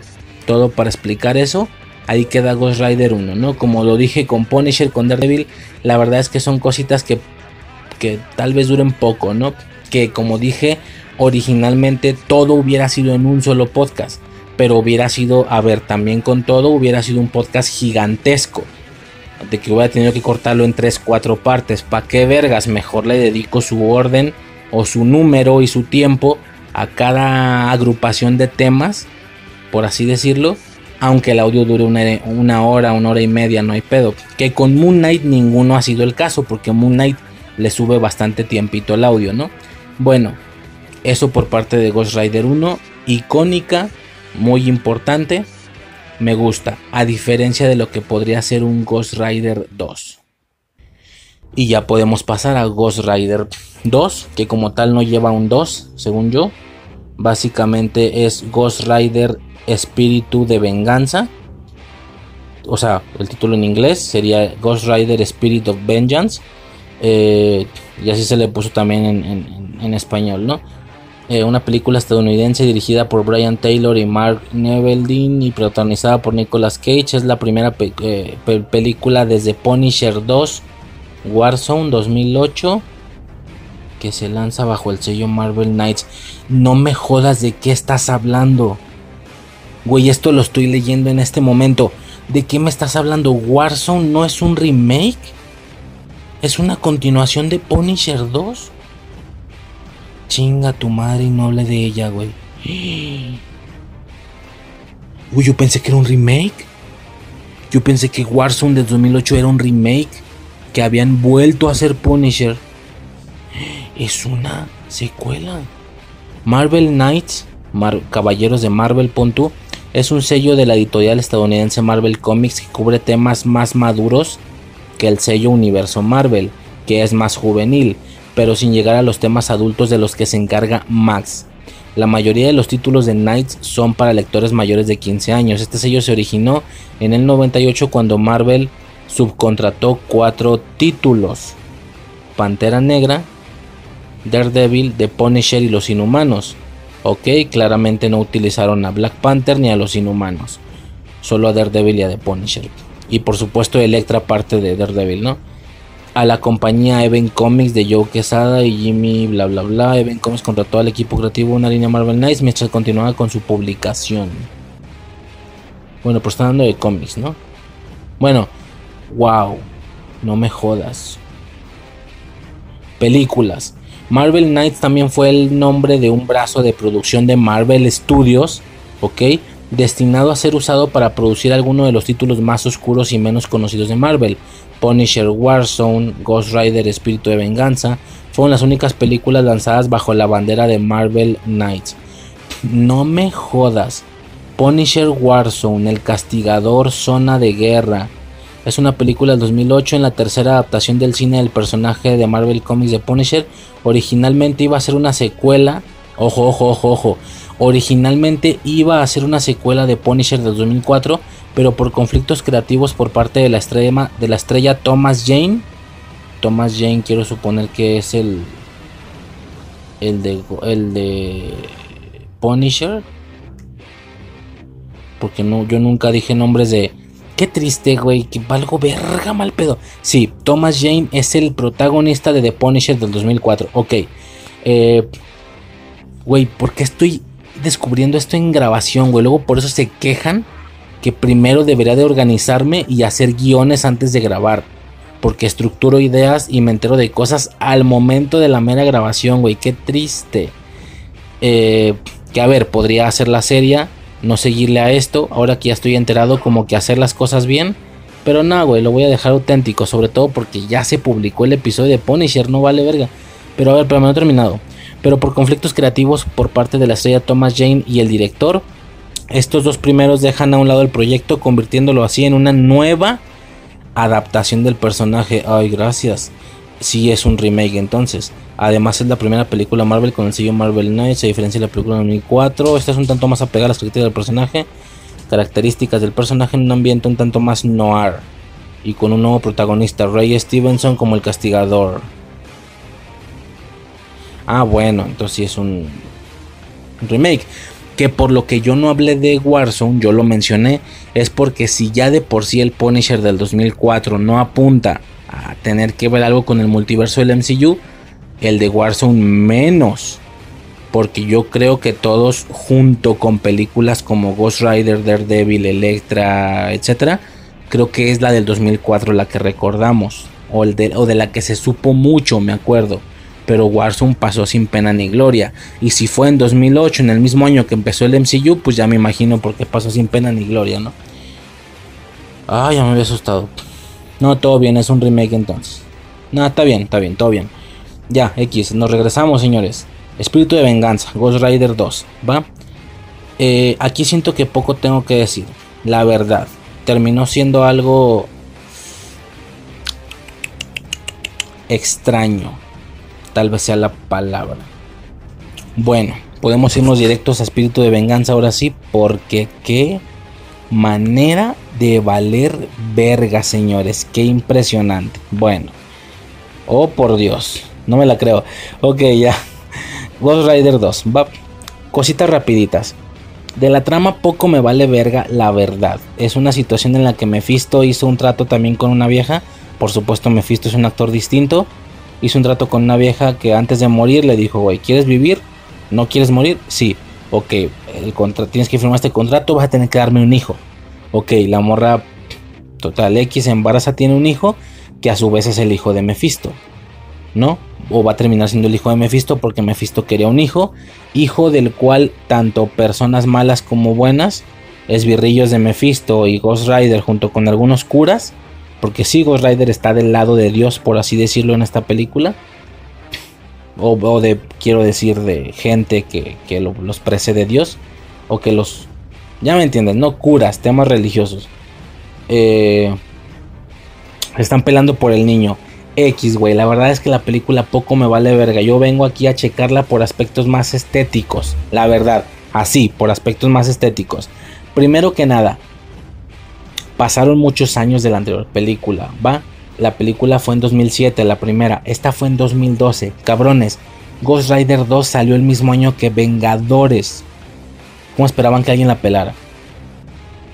Y mucho más aún, si yo, como mencioné en Cuatro Fantásticos, llegué a suponer, no yo, si gente podía llegar a suponer que el Spider-Man de Andrew Garfield se les podía unir y que los X-Men se les podrían unir porque son Marvel, Creo que alguien pudo imaginar que un Ghost Rider de Nicolas Cage podía llegar a los Vengadores. Creo suponer que seguro hubo gente que lo pensó. Tal vez ya lo veamos por fin, ¿no? Lo que ya dije en Cuatro Fantásticos. Bueno. Pero ¿qué le hicieron a Ghost Rider? Por ser más años, se supone que los efectos especiales son mejores. Y sí se nota como en el fuego. En el fuego. Lo que no me queda claro es por qué cambiaron tanto el aspecto es un aspecto muy distinto. El fuego lo tiene casi solo en la nuca, queda muchísima parte de enfrente descubierta. Cuando en la primera sí lo cubría más el fuego, todo el cráneo. Aquí pareciera que nada más lo tiene en la parte de atrás. Como si el fuego solo se prendiera en la parte en la que Nicolas Cage tiene pelo. Que para este punto temporal Nicolas Cage ya tenía unas entradas impresionantes, ya había engordado de una manera impresionante, para, para, o sea, ya se ve como el de Tesoro Nacional, básicamente, se ve igualito, de hecho, para nada es el, Nicolas Cage de la primera película, ¿no? Pero para nada. Eh, No me gusta el aspecto de fuego de su cabeza. Su ropa. Esto no pasaba en la primera película. Su ropa adquiere un aspecto como si se hubiera quemado. Imagínate que tú quemas una chaqueta de cuero, pero no se deshace. Aguanta la, quema, la, la quemazón, pero estuvo prendida durante minutos o durante horas, no sé. ¿Cómo termina ese aspecto? Como ropa quemada, pero que no se deshizo tiene un aspecto roto, quemado, grasoso, aceitoso, culero, asqueroso por fuera. Toda su ropa al convertirse en Ghost Rider adquiere este aspecto aceitoso, grasoso, quemado, roto. Ropa quemada. No era necesario, señores. Sobre, según yo, pues se da mi gusto estético. Sobre todo porque cuando regresa a ser Nicolas Cage, bueno, Johnny Blaze, ya no tiene la ropa quemada o sea, no tenía por qué modificarse la ropa Ghost Rider, solo la cabeza, lo vimos desde la primera. ¿Por qué tiene este aspecto tan quemado en su ropa? A mí no me gustó. O no me decido, porque había ocasiones en las que se veía muy bien. Que este Ghost Rider se viera todo quemadillo. Ya no sé bien. No, no sé qué pensar. Así, no sé qué pensar. Eh, la situación entra con un cura uno de los curas más borrachillos, más que es Idris Elba, por cierto. Otra vez multiverso. ¿Será que Nicolas Cage cuando vea, bueno, no es porque ya está muerto, olvídalo. Te iba a decir, cuando vea Heimdall, va a decir, espera, tú te pareces un güey que yo conocí, o sea, el mismo chiste de siempre, ¿no? Eso pasa con estas películas con diferentes actores. Lo mencionamos con Foggy Nelson y Happy. Lo mencionamos con, sobre todo con Chris Evans y, y la Antorcha Humana, ¿no? Y el Capitán América. Bueno. Todo el objetivo de la película es que él está haciendo caso a lo que los curas le dicen, a salvar al morro y tal, única y exclusivamente porque le van a quitar la maldición. Y él ya está harto. Él se aísla, él no quiere esa maldición, no la controla. No es él, pareciera otra persona. Aquí entra un poquito el conflicto de Hulk, lo que yo comenté en alguna ocasión, que no tiene sentido que Banner diga el otro sujeto, no tiene sentido que Hulk sea aparentemente otra personalidad. De hecho, en Infinity War lo explican porque él habla con Hulk, o sea, sí es otra personalidad. Tanto que te han demostrado que cuando él empieza a ser Hulk y luego deja de ser Hulk, él no sabe cuánto tiempo pasó ni qué hizo. No parece que Bruce Banner sea consciente cuando es Hulk, pero al mismo tiempo, cuando él se pone la, la, la Hulk Buster, el vato dice, es como ser Hulk sin ser Hulk. Espérame, entonces sabes lo que es ser Hulk o no. Algo así, ¿no? Este güey hay un momento en el que se vuelve Ghost Rider, hace su matazón y luego pasa a ser Nicolas Cage otra vez y el güey dice, me convertí otra vez, ¿cierto? Como si no supiera bien lo que pasó. Y está intuyendo o está infiriendo eso solo porque ahora se encuentra en una ubicación y en una hora del día, supongo, distinta a la que estaba antes de transformarse. Si ese es el caso, ¿por qué cuando el morro le pregunta cómo se siente ser Ghost Rider? Él dice, se siente bien, se siente bien. ¿Y cómo orinas? Pues sale un chisgue, un como si fuera un lanzallamas. Pinche chisguete de. Güey, aparte que está cómica la escena, innecesaria según yo. Chinga, ¿sabes qué es ser Ghost Rider o no? Pues chinga madre, no te entiendo yo. O sea, un tema ahí sumamente extraño. Pero bueno, total. El objetivo del por qué les, les, está haciendo caso a los curas es porque le van a curar la maldición. Vato, Mephisto te le va a curar al final de la película anterior. ¿Por qué le dijiste que no y luego ahora, sabes, no tiene ningún sentido? Tanto que cuando logra salvar al morro, le quitan la maldición sin haberse encargado de Mephisto. Él dice, sí, sí, sí, ya quítamela. No que la querías para chingarte a Mephisto, no te lo has chingado. Todavía está vivo el güey. Y vas a dejar que te la quiten mejor que te lo hubiera quitado aquel vato. Bueno, se la quitan, deja de ser Ghost Rider. Tanto que al mero momento de la pelea lo necesita de nuevo y hace que el morro de Mephisto le vuelva a reactivar los poderes. De acuerdísimo. No tiene sentido. Pero ¿qué voy a hacer? Ni modo que no te la compre, güey. Me, la pelo. Así existía la película. Bueno, no tiene ningún maldito perro puto sentido. ¿Qué más? Eh, ay, güey. Eh, ¿Qué más? ¿Qué más? ¿Qué más? ¿Qué más? Como ya decía, el fuego se ve mejor, pero el aspecto no me gusta tanto con la ropa toda quemada. Hay una cosa extraña con esta película, ¿sí? Porque constantemente repiten un flashback del momento en el que él firmó el contrato.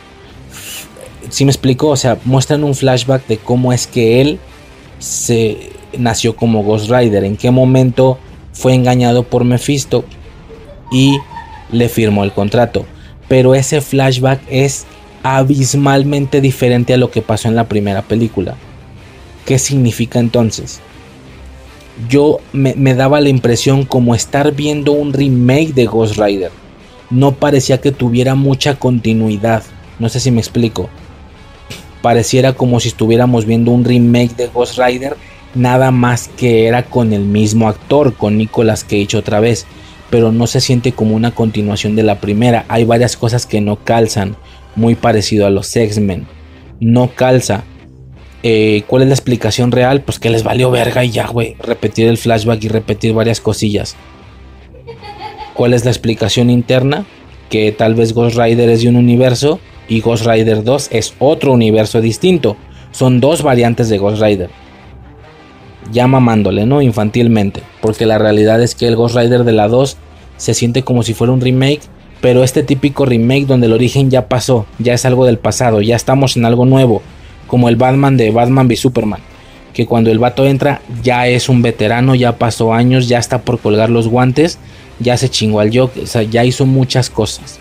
El vato dice, ya, ya estoy harto de payasos, o sea, o algo así, ¿no? Ya estoy acostumbrado de payasos ya valió verga con Robin, ya todo, ya muchas cosas. Se siente así, como si fuera un remake de Ghost Rider, una nueva adaptación, pero que en esta adaptación no hay un origen. Ya pasó, te lo muestran en un flashback, fin del pedo, vamos a enfocarnos en este problema. Y que utilizaron el mismo actor, Nicolas Cage, así lo siento yo, no parece que tenga mucha continuidad por varios aspectillos. El más importante es el de la adquisición de los poderes o la firma del contrato, ¿no? Eh, ¿Qué más? La película tiene curiosamente muchos despliegues de película de terror. Ok, en la primera lo hicieron con un par de screamers, pero es que esta tiene más. Nada más porque sabes que es de Ghost Rider, pero te genera varias escenas que no tienen, que, que tienen como esta sensación de película de terror. Por ejemplo, hay una ocasión donde el güey está como que matando gente y así y luego se queda quieto y se pone se empieza se empieza a balancear de un lado hacia otro. O imagínate que estás parado y tu torso, o sea, de la cintura hacia arriba, la mueves hacia la izquierda, hacia la derecha. Izquierda, derecha, como como meciéndote, los hombros llevándolos haciendo una U, como meciéndote. Por supuesto, la cabeza también se mueve y se ve como la calaverilla y el fuego se mueve hacia un lado y hacia otro, como un péndulo. Todo esto lo vemos desde atrás, un güey está viendo este movimiento que yo te estoy explicando y se ve de espaldas sin verle el rostro, haciendo ese meseo. Y el güey se queda de... ¿Qué está pasando? Sin música ni nada. Cabrón, eso es digno de una película de terror. De hecho, cuando el güey se voltea, hace... avanza hacia el sujeto de una manera película de terror. Es decir, no sé si me explico, es como si tú pudieras avanzar 5 metros hacia adelante, pero no los avanzas en línea recta. Imagínate que te mueves todo tenebroso, así flexionando piernas y moviendo los brazos. Y imagínate que te vas en zigzag. Imagínate que te vas, en lugar de irte en línea recta, te vas un poquito hacia la izquierda, luego te regresas, luego te vas como a la derecha, luego te regresas, luego ahora sí avanzas un poquito hacia adelante. Así. Y luego lo aceleras todo. Así, pa, pa, pa. Es que no puedo escribirlo, pero se ve así como se voltea y luego como que hace teletransportaciones y ya luego llega con el sujeto. Algunos movimientos se ven súper acelerados y otros parecieran como, como, como teletransportaciones. A lo mejor es muy Goku lo que estoy diciendo, pero no, se ve como película de terror.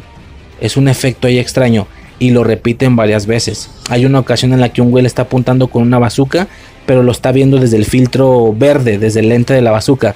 Y este güey lo mismo se mueve de la misma manera.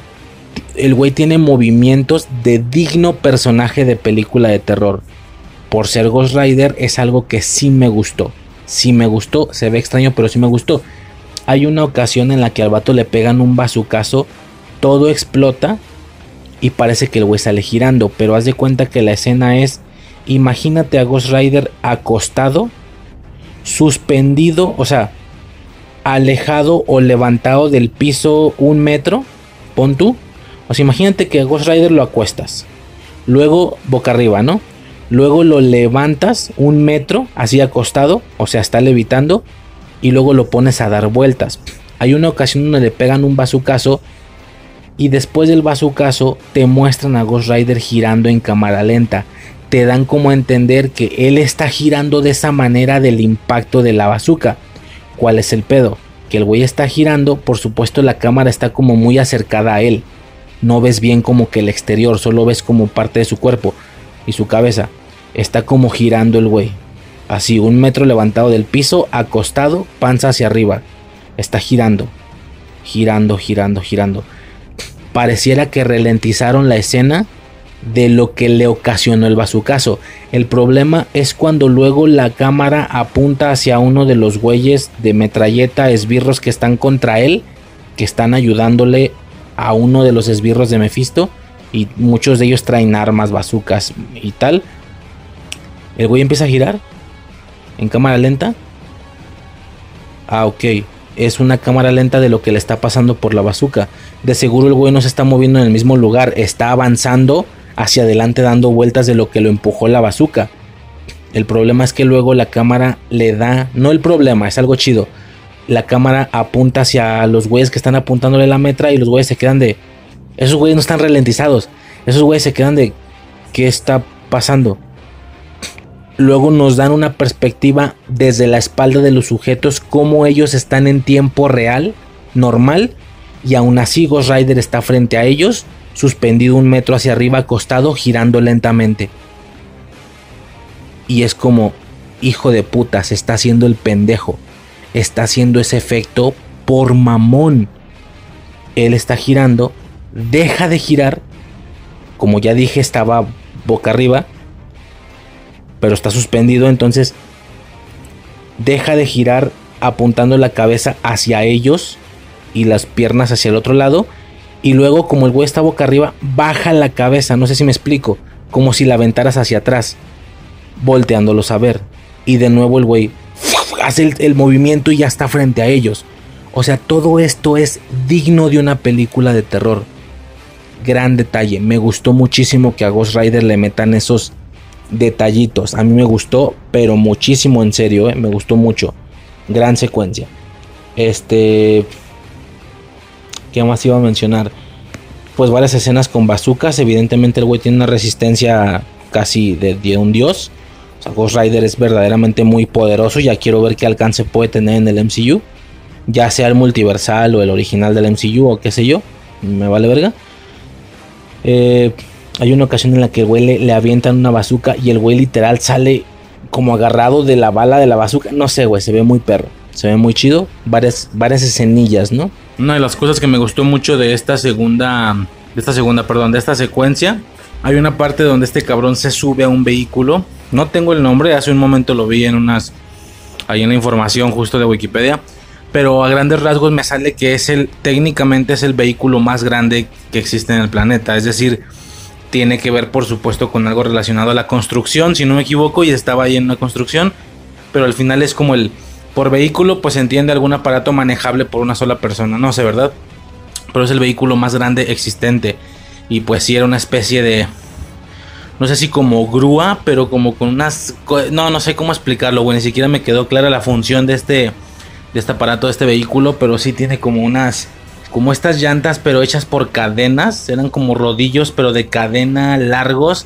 Todo esto por supuesto se prende en fuego, es decir, al momento de que él se sube, igual le aplica o, le aplica este efecto o este poder o lo que sea, básicamente Ghost Riderea este vehículo y también se prenden llamas, ¿no? Cosa que al momento de, ver, de verlo del caballo, al momento de verlo del lo de la moto, lo del carro con Robbie Reyes en Agentes de Shield, ahorita checaremos eso básicamente se puede hacer con cualquier cosa, incluso con cualquier arma, como lo vimos con el tema de la escopeta y como ya mencioné, ¿no? Pero esa parte del vehículo o esa secuencia donde este cabrón agarra este vehículo fue impresionante. poco más que mencionar, sino que simplemente irnos al final, al final de la película, un final que yo nunca he visto, nunca había visto. En este final, en alguna ocasión uno de los curas, él está como agüitado, va, porque Ghost Rider o el espíritu de la venganza lo que lo está controlando, que en la primera lo llaman el espíritu del tormento. Creo que tiene un nombre incluso en los cómics y tal, el espíritu que lo está provo que lo está controlando, ¿no? Que es Ghost Rider. Bueno, hay una ocasión en la que uno de los curas le dice, o sea, o sea, Nicolas Cage está agüitado porque lo que lo está controlando es un demonio, algo maligno. Y uno de los curas le dice, güey, tranquilo, el espíritu de Ghost Rider no es un demonio. Él era un ángel.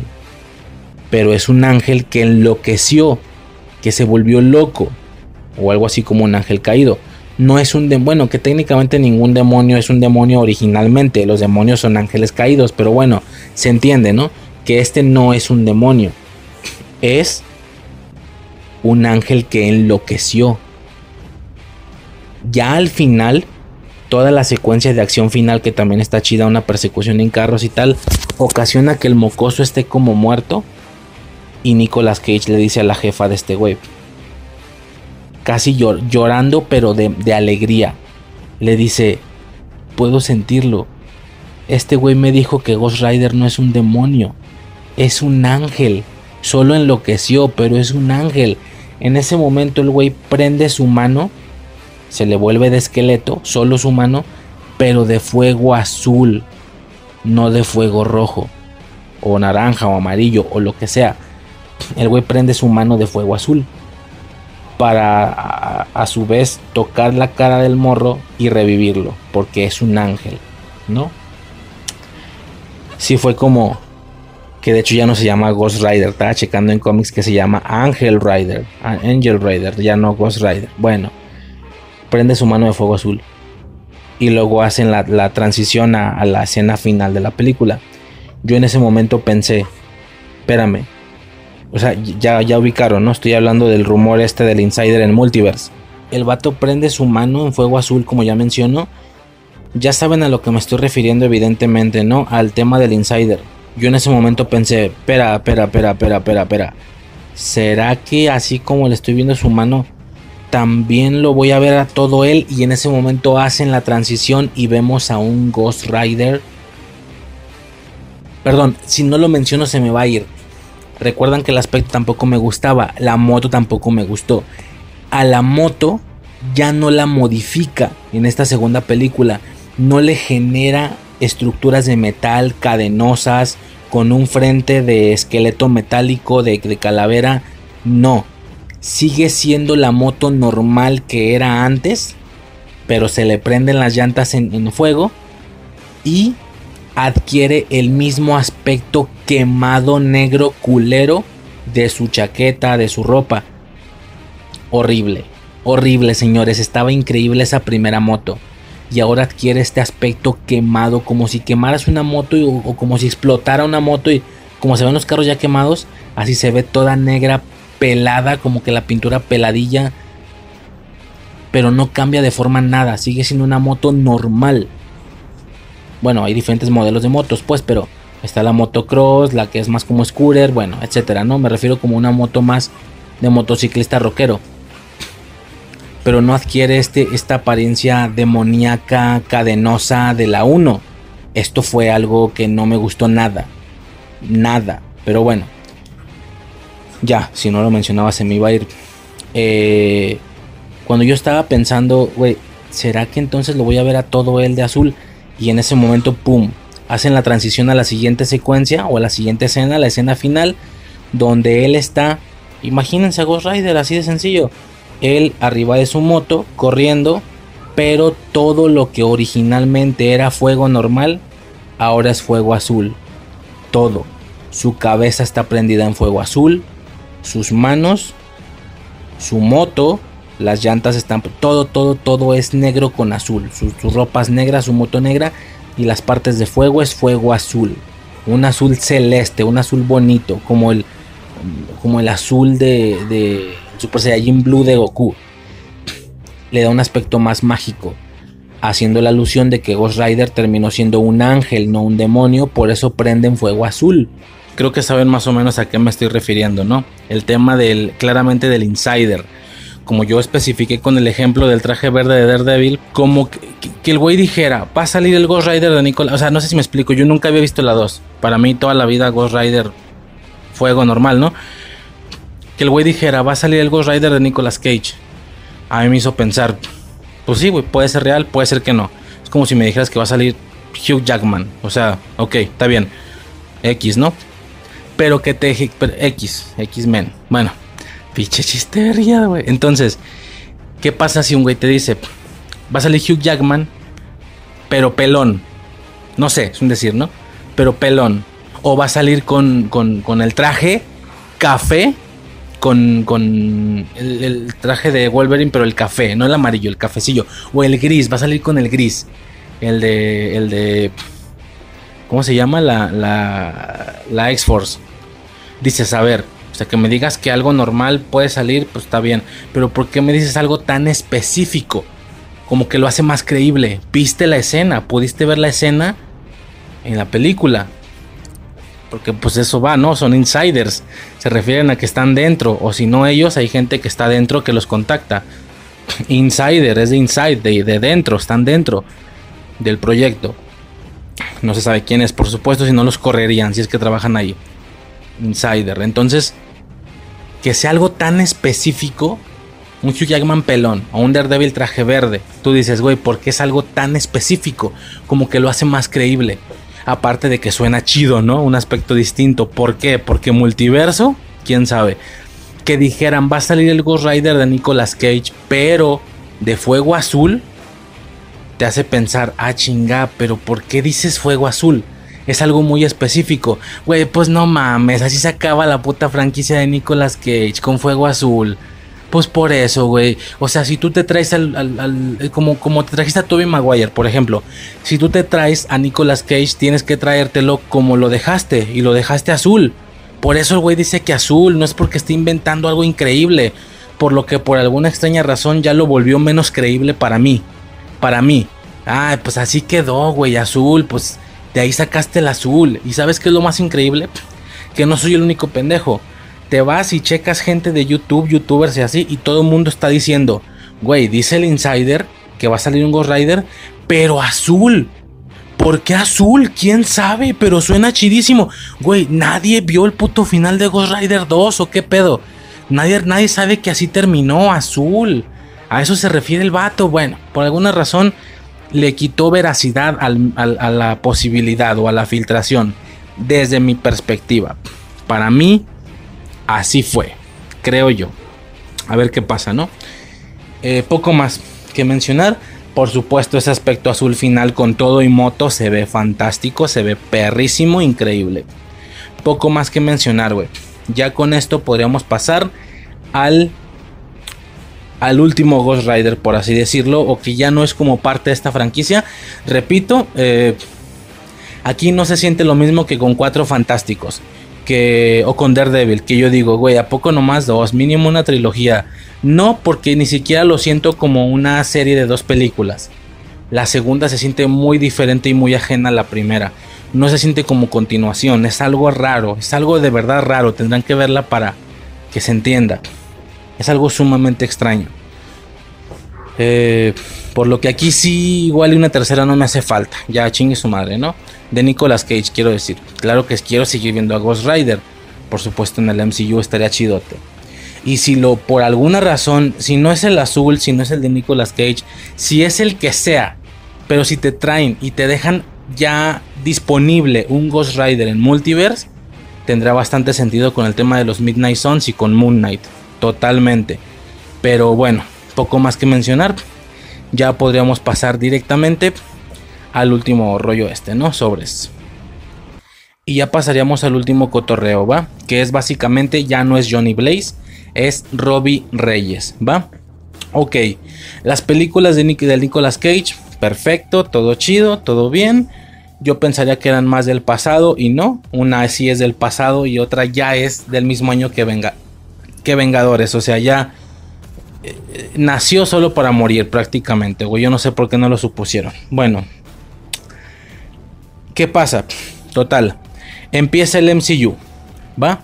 Empieza el MCU, se vuelve una línea increíble, fantástica y sobre todo lo más importante de Marvel, al grado de que todo lo que estuviera fuera de eso no estaba tan chido.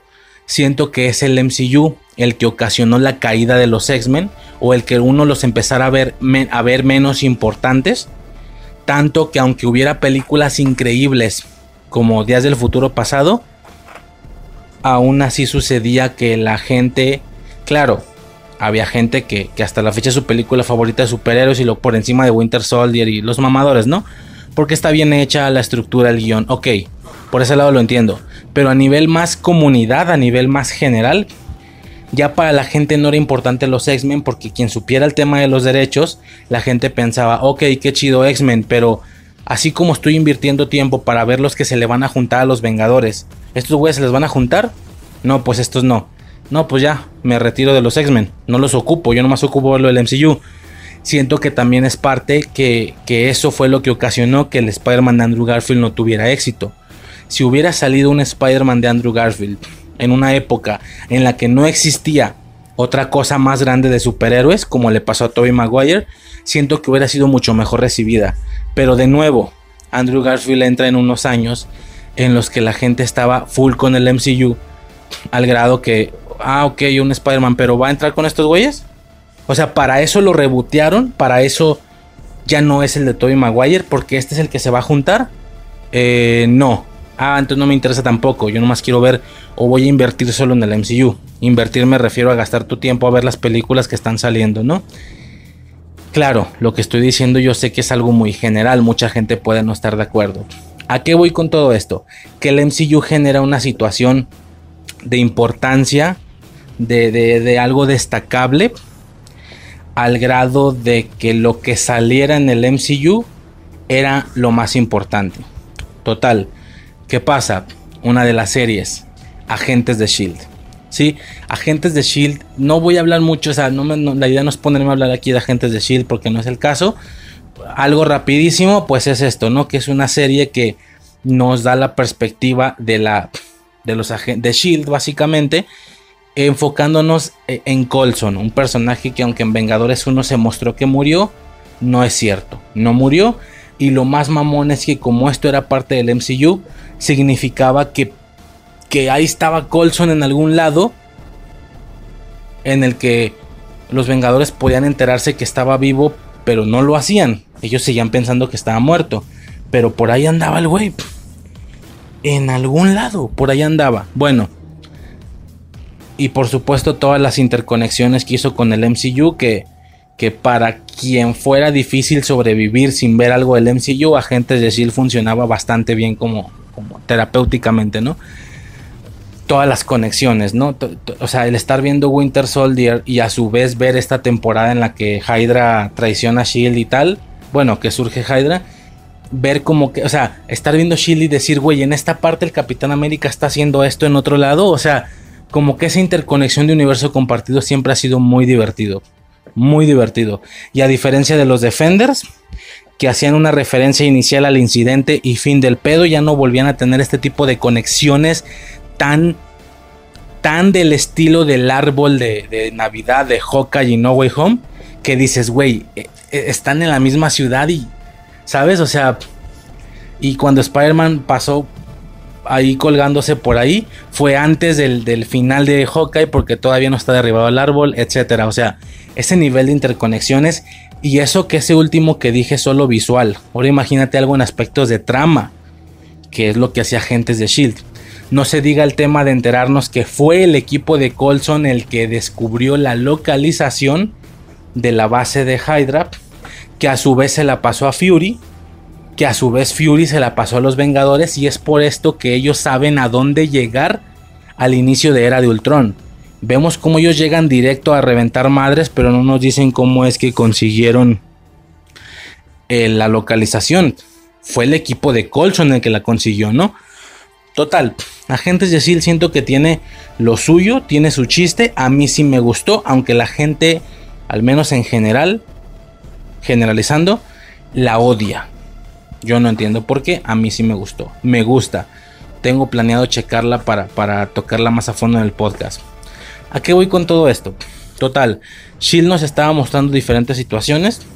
Primero que si Hydra, luego que si los inhumanos, luego que si la que solo era hacker se vuelve una superheroína y la principal de la serie junto con Colson que es Quake, sí, que era Sky, primero Sky y luego Quake, con poderes y todo el pedo, chidote. ¿Qué pasa? Entra la, si no me equivoco, espero no equivocarme, la cuarta temporada de Agentes de Shield. Hasta ahí todo bien. ¿Qué fue lo impactante en aquella ocasión o en su momento con Agentes de Shield? Tómala que sale Ghost Rider en Agentes de Shield. Me acuerdo los, las, cuando todavía no sale la temporada, me acuerdo de la publicidad. Me acuerdo de los anuncios que te mostraban a este güey llegando en un momento específico con Quake, eh, ¿sabes? O sea, y ella ve ese cráneo prendido en fuego y dices, wow, Ghost Rider en los agentes de Shield. No parece que tenga nada que ver una cosa con la otra. Canónicamente, increíble, increíble y chingoncísimo. Realistamente, desesperados, porque evidentemente supongo que Agentes de Shield no está teniendo el recibimiento o el nivel de audiencia que ellos quisieran y con sus tramas terrenales, por así decirlo, e internas, con todo y las interconexiones que están haciendo con el MCU no está siendo suficiente. ¿Qué quieren ahora? Jalar gente. ¿Cómo lo iban a hacer? Ghost Rider, por favor, güey, o sea, no mames, es un putazazo. Es un putazazo definitivamente fue un putazazazo y sobre todo por eso, ¿no? Porque Ghost Rider nada tiene que puto ver con agentes de Shield, eso era como que lo más impresionante. Eso se entendería que cuando llegara iba a llegar al MCU, no acá con estos güeyes, ¿sabes? Ahora, ya que lo checas, pues tiene truco, ¿no? De alguna manera. ¿Por qué? Porque el Ghost Rider que sale no es Johnny Blaze, es Robbie Reyes, ¿sí? Que es básicamente otro Ghost Rider de por ahí de los cómics y tal. Eh, su situación, pues de inicio es mexicano, ¿no? Creo que queda claro, es Roberto. Roberto Reyes se llama el web, es mexicano, es corredor de autos a lo rápido y furioso.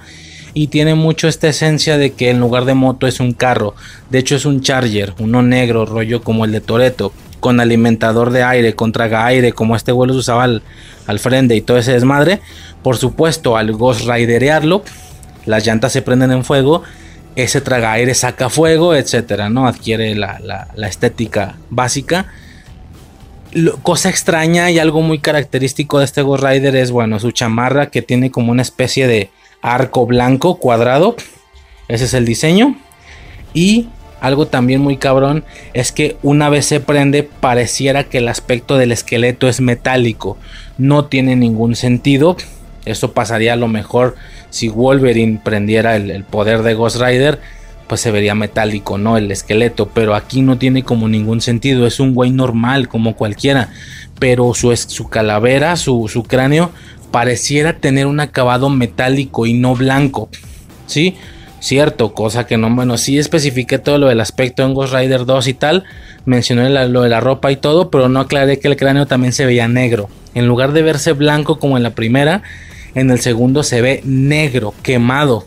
No sé, son cosas que no me gustaron, como repito, de la segunda. Total, mencionaba entonces, acá se ve metálico. Pero no tiene sentido que él tenga el cráneo metálico. ¿Por qué? Porque el diseño de este Ghost Rider en los cómics así es. Es un cráneo metálico. No, total, no tiene sentido, pero pues ahí está y se ve chido, ¿no?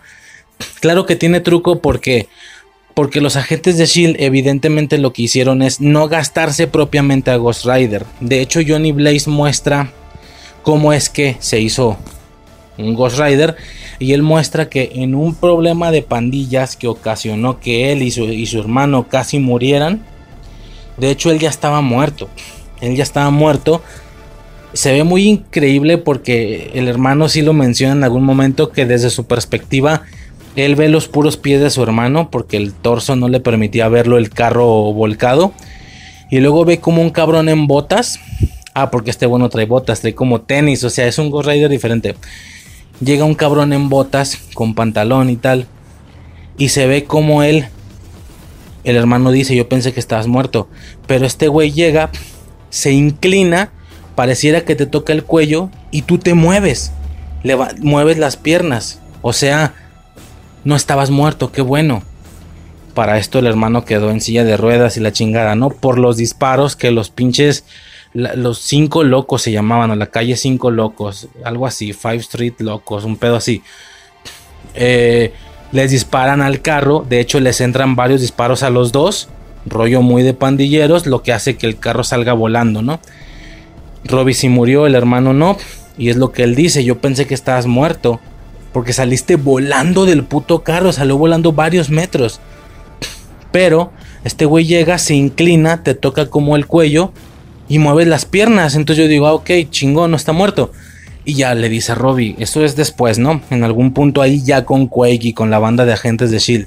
Y este vato le dice, güey, eso no fue lo que pasó. Sí, tu versión está bien hasta ese momento, hasta el momento del accidente, pero yo morí. Yo morí. Me di cuenta, pude percatarme y una voz me dijo, hey, no tienes por qué irte todavía, ¿no? ¿Quieres vengarte? Sí, no importa que me tengas que dar tu alma a cambio. No importa. Quiero vengarme de los cabrones que mataron a mi hermano. Porque yo pensé que te habían matado. El vato pone su mano en mi cara. Y me prendo en fuego. ¿No? ¿Qué ve? ¿Qué viste? ¿Qué fue lo que viste? ¿Quién te prendió la cara en fuego? No fue Mephisto. Cuando vemos su percepción.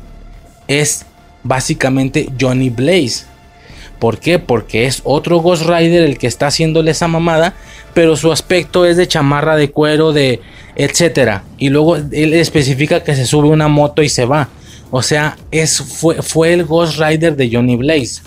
Lo que aquí hicieron fue Nada más mostramos a Ghost Rider poquito para generar o crear nuestro Robbie Reyes, nuestro Ghost Rider.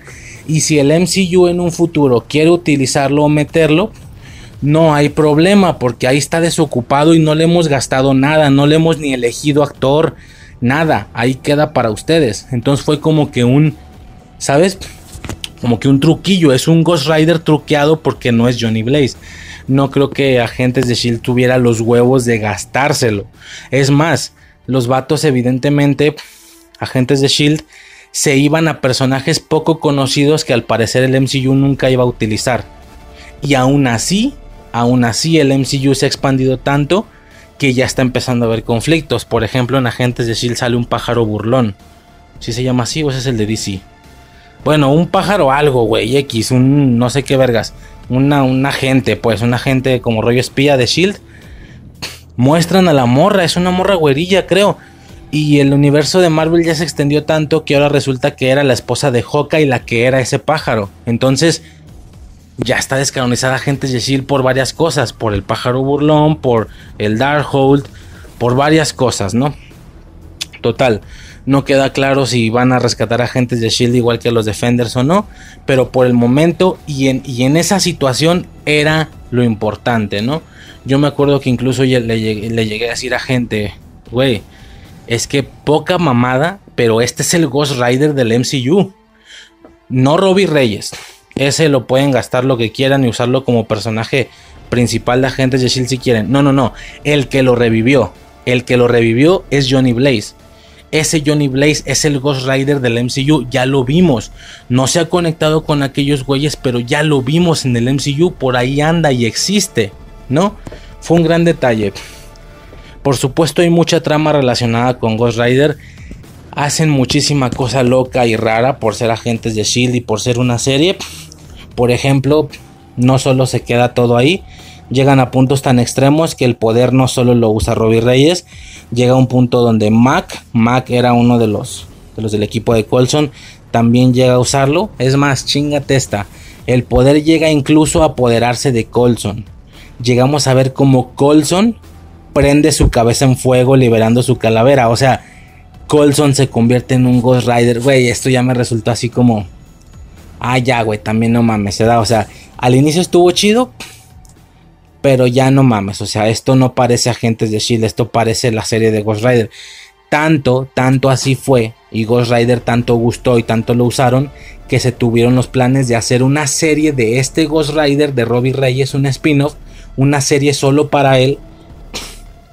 No sé si se iba a llamar Ghost Rider o, o iba a tener otro nombre, algo así, que iba a salir en Hulu, en la plataforma de Hulu.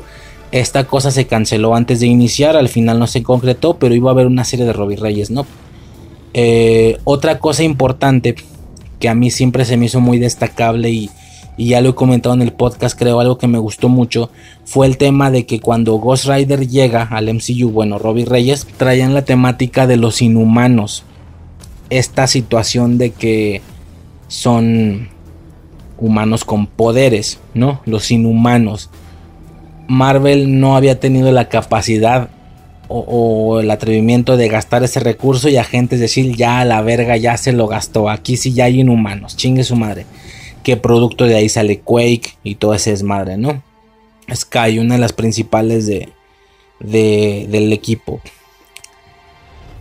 Como andaban muy en ese rollo y al no meterse con otras cosas que pudieran tener poderes pero sin ser inhumanos. No sé si me estoy explicando. Es como Thor. Thor tiene poderes pero no es inhumano.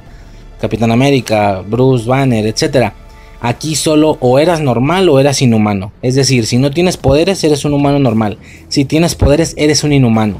No había que el inhumano viene siendo como el metahumano de DC. O algo así. O no, no es cierto. Eso ya es otra cosa. Pero bueno. Eh, no termina siendo o utilizando más temáticas. Simplemente son güey con poderes inhumanos. Fin del pedo. Por algo que os sucedió ahí en la serie que ocasionó y liberó a varios inhumanos, ¿no? Ya con este recurso pudiendo hacer lo mismo que Smallville hacía. Utilizando una justificación para que no fuera nada raro que de la, de la nada saliera gente con superpoderes a lo pendejo. Algunos más chidos que otros, ¿no? ¿A qué voy con todo esto? Que cuando ven a Ghost Rider su lógica es, güey, es inhumano. Qué situación de poder es tan interesante porque la manera de expresarlos es prendiendo su cráneo en llamas, pero al final no deja de ser un superpoder, es un inhumano. ¿Qué dice él? Él dice que hizo un pacto con el diablo. Güey, aún dentro de este mundo de inhumanos obviamente esto no existe, no mames. ¿Qué es lo que yo mencionaba, no? En la ocasión esta de Moon Knight que expliqué cómo las cosas iban siendo más incrementales y me desbloqueaban nuevas áreas de creencia. Esta madre desbloqueaba literalmente a los demonios, a Mephisto y a Ghost Rider Johnny Blaze en el MCU. Tanto que, vaya, tanto hacen, tanto énfasis en la temporada hacen con que ellos no le creen a Johnny a Robbie Reyes ellos le dicen, güey, relájate, no hiciste ningún pacto, eres inhumano nada más, como muchos de nosotros, como muchos de allá afuera. Eres un inhumano nada más. Y el vato dice, güey, nada que ver, yo no tengo nada de esas situaciones o de esos poderes. Yo hice un pacto con el diablo. Güey, no mames, o sea, tanto énfasis hacen en eso que hasta lo hacen dudar a uno, güey, ¿será? ¿Será que Robbie Reyes es el que está inventando esa historia y es inhumano? Por supuesto en los cómics no es así. Ghost Rider proviene por supuesto de un trato con el diablo. Pero no me sorprendería que en el MCU le hayan cambiado el origen de esta, o en el Agentes de Shield más bien, que le hayan cambiado el origen de esta manera. Que ahora resultara que no. La verdad es que no sería extraño, güey. No sería la primera vez que hacen cosas raras. Ahí tienes lo del mandarín en Iron Man 3. Hasta ese momento ahí tenías lo de la bruja escarlata que por temas de derechos aquí no era mutante. Era primero una persona con poderes. Ah, no, que se los dio la gema. Se los dio la gema los poderes. Pero pues ella es... No es mutante, eso no existe aquí. Claro, ya ahora con WandaVision se dio ahí una especie de posibilidad de que antes de, o sea, que la gema solo amplificó poderes, no los generó o sea que ya los tenía, o sea que era, si no mutante, mínimo era bruja, formato bruja normal, como brujas medievales. Ella era una bruja originalmente. Bueno, que al ser la bruja escarlata una leyenda de las brujas, no es algo que te pueda dar la gema, una gema del infinito. Ya era algo que con el que ella nació, ¿no? Nada más lo, amplificó, lo amplificó la gema X, güey. Estoy hablando de Wanda se hace mucho énfasis en esto al grado de que te hacen dudar hasta a ti. Que tú digas, güey, ¿será que es un inhumano y él está inventando ese pedo? Sería un gran giro de tuerca. Esto, todo esto desenrollándose en una secuencia que nunca olvidé, hace poquito la volví a checar en YouTube, donde muchos personajes inhumanos están encerrados en una cápsula en un cuarto blanco. Se supone que el cuarto blanco aísla los poderes. Algo así como el cuarto blanco de castigo de la directora de, High, de, Sky High, de Escuela de Superhéroes. La de Stronghold y todo ese pedo. Que adentro de ese lugar no había superpoderes. Algo así. Este cuarto inhabilitaba los poderes de los inhumanos. Estando adentro eras un humano común y corriente y, como el cuarto era fuerte, no podía salir, era básicamente una celda. Quake no tenía poderes, ningún inhumano tenía poderes ahí. Había una vieja que era una velocista, me acuerdo.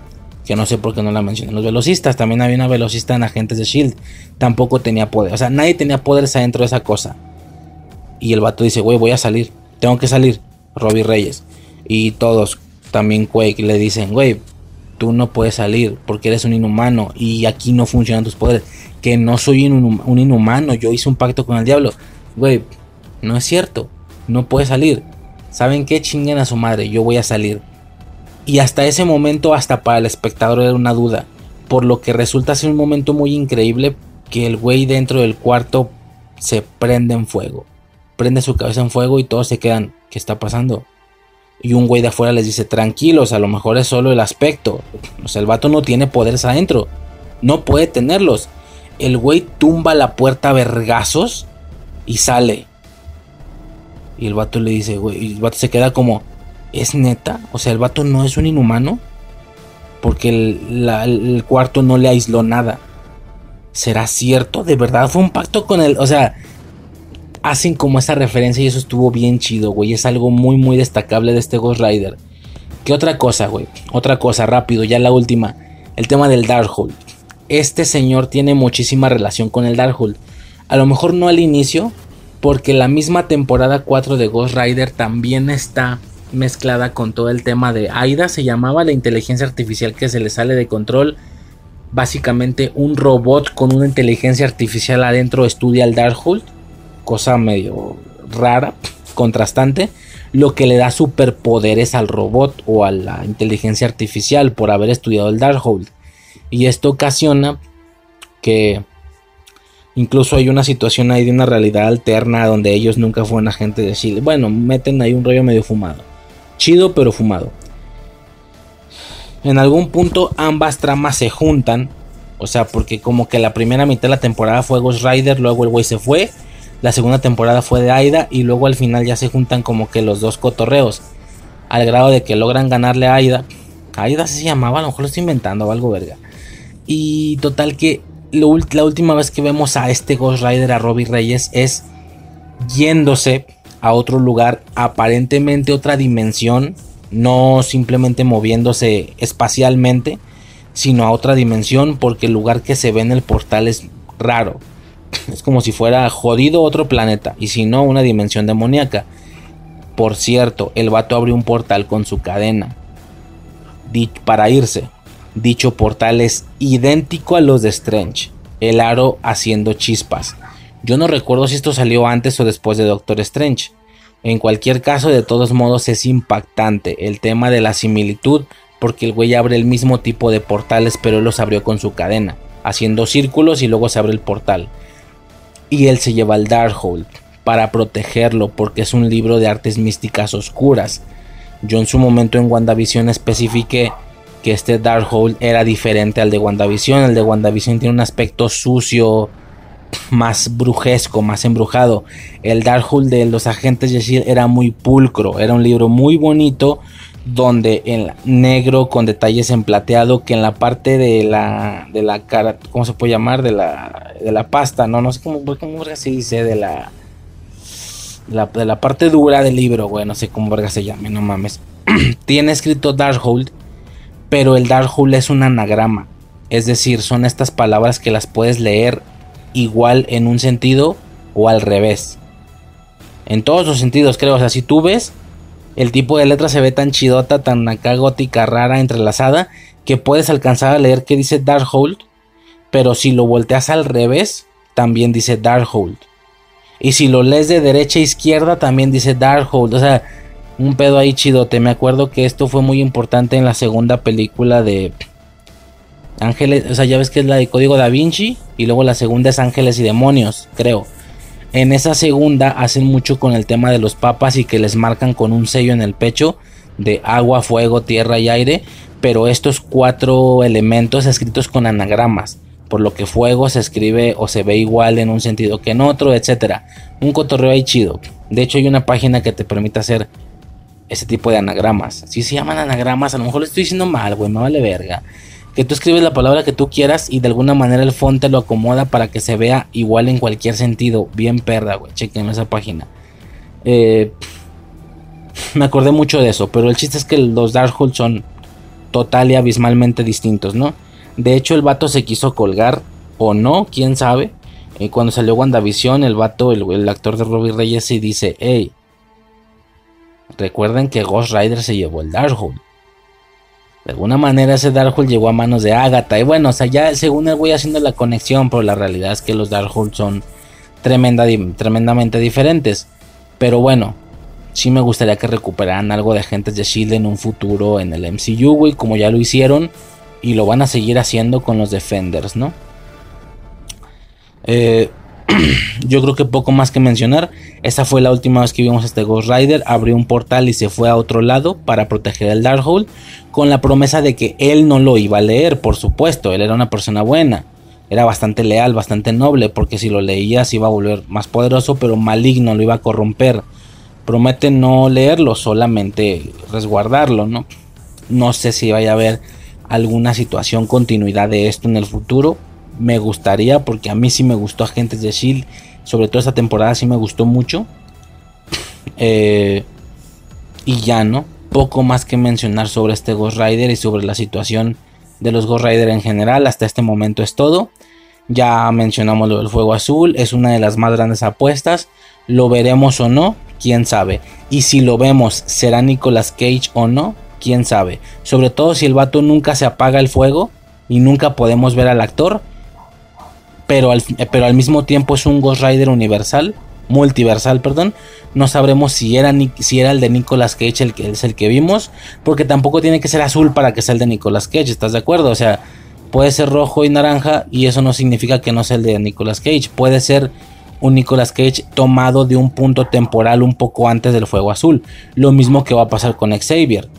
Si a esas vamos, Xavier murió anciano en manos de Logan. Pero evidentemente a este Xavier lo tomaron de un punto anterior al tiempo. Justo, una variante. Como Loki. Lo último que vimos de Loki fue cómo Thanos le partió el cuello. Aún así, puedes tomar a Loki desde un punto temporal anterior. En este caso, Vengadores 2012. Lo sacas de su línea temporal y no vivió todo lo de Vengadores 2012 hasta lo de Infinity War algo así. ¿Qué pasa si tú sacas a Xavier de, de la película 2 de X-Men? Así, la segunda, todavía joven, todavía no tan viejo. Ya no vivió todo lo demás, por eso se ve tan bien sin estar loco, sin ser un anciano, sin tener broncas, o al menos por lo poco que podemos ver con su trajecito y todo el pedo en los, en los Illuminari, que ya salió en el pinche trailer, güey, que así dicen los Illuminari. Perrísimo vato, a ver qué pedo. A ver qué pedo. Y ya, güey, por parte de Ghost Rider, poco más que mencionar, ya sería todo. Eh, esta fue la revisión de todo el tema del que se podía hablar de Ghost Rider. Siento que es una de las apuestas más fuertes, sea el de Nicolas Cage o no, sea el del MCU, o sea una variante que nunca hemos visto, diferente actor, eh, eh, lo que sea, güey. Pero ver a un Ghost Rider de cualquier manera va a ser increíble, aunque no sea el de Nicolas Cage, va a ser fantástico. Ya estaremos hablando de eso, por supuesto, cuando chequemos Multiverse, por fin. De momento estamos con la incertidumbre y con la duda, ¿no? Y ya.